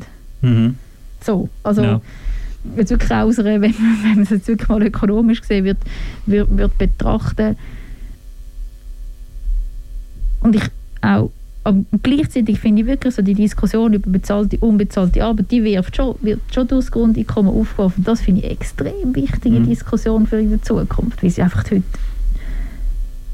sehr nur mit den linken Kreisen stattfindet, obwohl sie eigentlich, also es ist einfach die, unsichtbare Arbeit, wo unsere Wirtschaft und am Schluss auch unser kapitalistisches Wirtschaftssystem am, am Leben erhalten, ohne Beachtung zu bekommen. Mhm. Obwohl ich persönlich, ich würde jetzt da sagen, dass der Frauenstreik das noch viel mehr ja. in die Öffentlichkeit gebracht hat. Absolut, zum Glück. Als, als äh, Grundeinkommensdiskussion. Das stimmt, ja. Ich absolut einverstanden, ja. ähm, ja, gibt es noch ein Thema, wo du gerne würdest darüber reden, wo dir oder über, über deine Musikwünsche? über meine Musikwünsche? Ich, ich habe jetzt gar keinen Wunsch. Momentan höre ich vor allem ähm, Nas und Wu-Tang Clan. Ich weiß nicht, ob... Ich dachte, gibt es die noch? ich habe schon den Pulli gesehen. ich weiß nicht, ob es die noch gibt, aber, äh, Nein, aber die hören wir moment, zumindest noch, zumindest. Noch und, und auf Spotify sieht man glaube auch noch ein paar andere. Ähm, vielleicht so am Schluss noch gefragt, wie wichtig ist dir Musik in deinem Alltag? Ich bin absolut unmusikalisch. Wirklich, als ich, ich habe mal angefangen Gitarre zu spielen und ich zwischen Dur und Moll können unterscheiden, ist es immer so eine äh, 50% Chance gewesen. äh, aber ich höre extrem gerne Musik ich höre auch während dem Arbeiten fast immer Musik. Also das ist dann mehr so ein Plätschern dann so hinter sich her, aber es, es ist für mich wie, es muss zu meiner Stimmung passen und ich suche mir die richtige Musik aus. Also ich höre sehr gerne Musik und ähm, ich tanze unglaublich gern, aber viel zu wenig. Also von dem her doch, aber selber machen, da bin ich wirklich, da weiß ich, da habe ich andere Fähigkeiten. ja, das kann ich auch nicht, ja. Aber muss für dich Musik auch äh, politisch sein?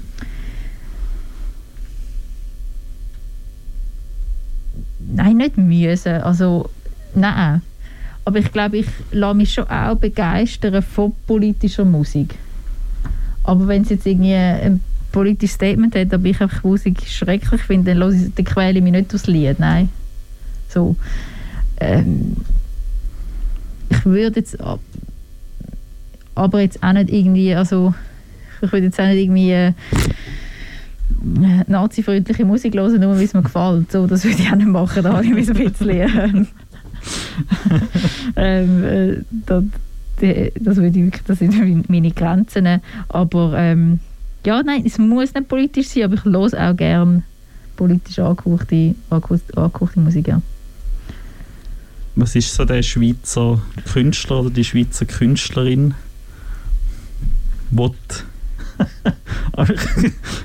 Sch schwierige Frage. Was, was ich im Moment am meisten los? Ja, oder was du einfach sonst, was du im Allgemeinen sehr gut findest. Ich muss wirklich sagen, es gibt Leute, die sagen, ich habe einen schlechten Musikgeschmack, weil ich immer so zu, zu fest Mainstream. Also von dem her weiss ich jetzt nicht, wie ich das so sagen Nein, im Moment höre ich schon recht viel Lohnlödig, wenn ich, wenn ich Schweizer Musik höre. Und äh, zum Beispiel so Baden Dochs, da geht ich auch recht viel mal. Hm? Also so mehr, aber wirklich einfach so ein zum, zum oben runterkommen. Ja, das ist jetzt auch nicht... Das war jetzt nicht so schlimm, Das, gewesen, das ist okay. voll okay. okay, ich. Da, also wenn jetzt Aber ich irgendwie, nicht so den Geheimtipp oder so. Der Schweizer Geheimtipp, da, da bin ich wirklich zu wenig. Also verfolge ich es wie auch irgendwo durch zu wenig. wer, wer ist ähm, das musikalischste Mitglied im Nationalrat in der SP? Hey, da haben wir ich, wirklich recht viel, wo mich immer wieder beeindruckt, was sie zum Teil können. Äh, ich weiss zum Beispiel, äh, eine gute Freundin von mir, Samira Martin, Nationalrätin aus Baselwied, die kann recht schön singen. Das finde ich da, ich wirklich so, oh, ich liebe äh, eine schöne Gesangsstimme oder wenn jemand schön kann singen kann. Das ist so, der Pohl, der hat so eine große, tragende Stimme. Der ehemalige äh, National Beat Jans hat mal imponiert, wie er am Schlagzeug gespielt hat. Ich habe nicht gewusst, dass er das kann. Das finde ich schon beeindruckend. Ich, ich würde ja mal gern ähm, Wir haben eine Band, eine Bundeshausband. Ja, ja. Also ich gehöre nicht dazu. wäre das das Kollegial. Nein, das ist jetzt nicht der Grund. Das ist wirklich nicht der Grund. Respektive, wenn ich würde gehen, hätte ich ganz schnell all die Kollegen sicher nicht mehr aus der eigenen Fraktion. Von dem her ist es, glaube ich, besser so, dass ich nicht dort dabei bin. Ich, würde ja gerne mal Badran irgendeinen einen Rocksong gerne hören singen. Ich habe das Gefühl, das würde sie noch recht gut können. Ich kann, ich kann sie mal fragen, wobei ich bin jetzt unsicher, ob Musik ihre Stärke ist. Ich kenne sie eigentlich relativ gut, aber sie hat auch viele, viele Überraschungen in sich, das stimmt. Ich frage sie mal, ob sie mal kommt. Kann, äh, was würdest du hören? sie darf es aussuchen. Ich Janis. Joplin oder Okay, gut. Nein, ich, ich, ich finde sie ja eine ganz interessante Person, auch von ihrer Biografie. Letztes war sie im Literaturclub. Gewesen. Und dann eben mit dem Flugzeugabsturz und weiss ich was. Ja. Also, sie finde ich eine ganz, stark. ganz eine gute. Richte sie ihr aus, vielleicht äh, hat sie mal Zeit, aber Dann äh, habe ich genug Süßholz Genau. ich, ich will mein Bestes geben. Ich, ich habe mir jetzt schon überlegt, ob ich, ob ich der Ausgewogenheit halber jetzt einmal jemand äh, Bürgerliches müsste einladen Wäre ja vielleicht auch noch interessant, nicht? Ja, ich, ich weiß nicht, ob ich dann... Ich meine, jetzt haben wir sehr ein freundliches, wohlwollendes Gespräch gehabt. Ich weiß nicht, ob das dann So wird rauskommen. auch so wird rauskommen, ja. Aber wäre sicher auch interessant. Vielleicht kommt dann nachher nie mehr jemand von der Bürgerlichen. Also hättest du mal ausprobiert, meinst du?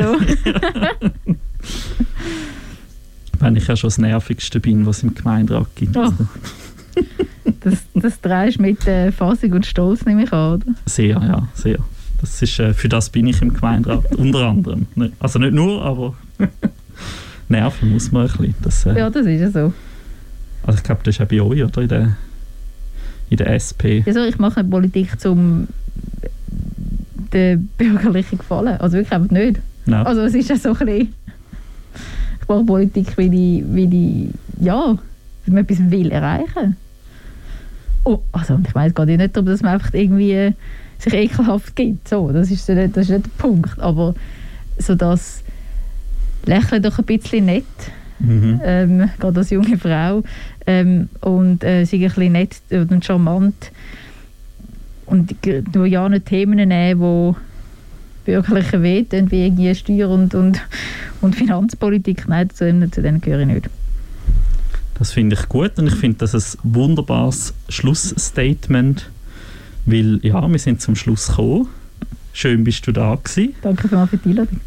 Und ja, ähm, ich hoffe, wir sind auch am nächsten dritten Mittwoch im Monat dabei, von 8 bis 10 bei Radio in Libertad. Wer dann zu Gast kommt, weiß ich noch nicht. Eben vielleicht sogar jemand Bürgerliches. Ich wünsche euch ganz eine gute Nacht und bis zum nächsten Mal. Ciao zusammen.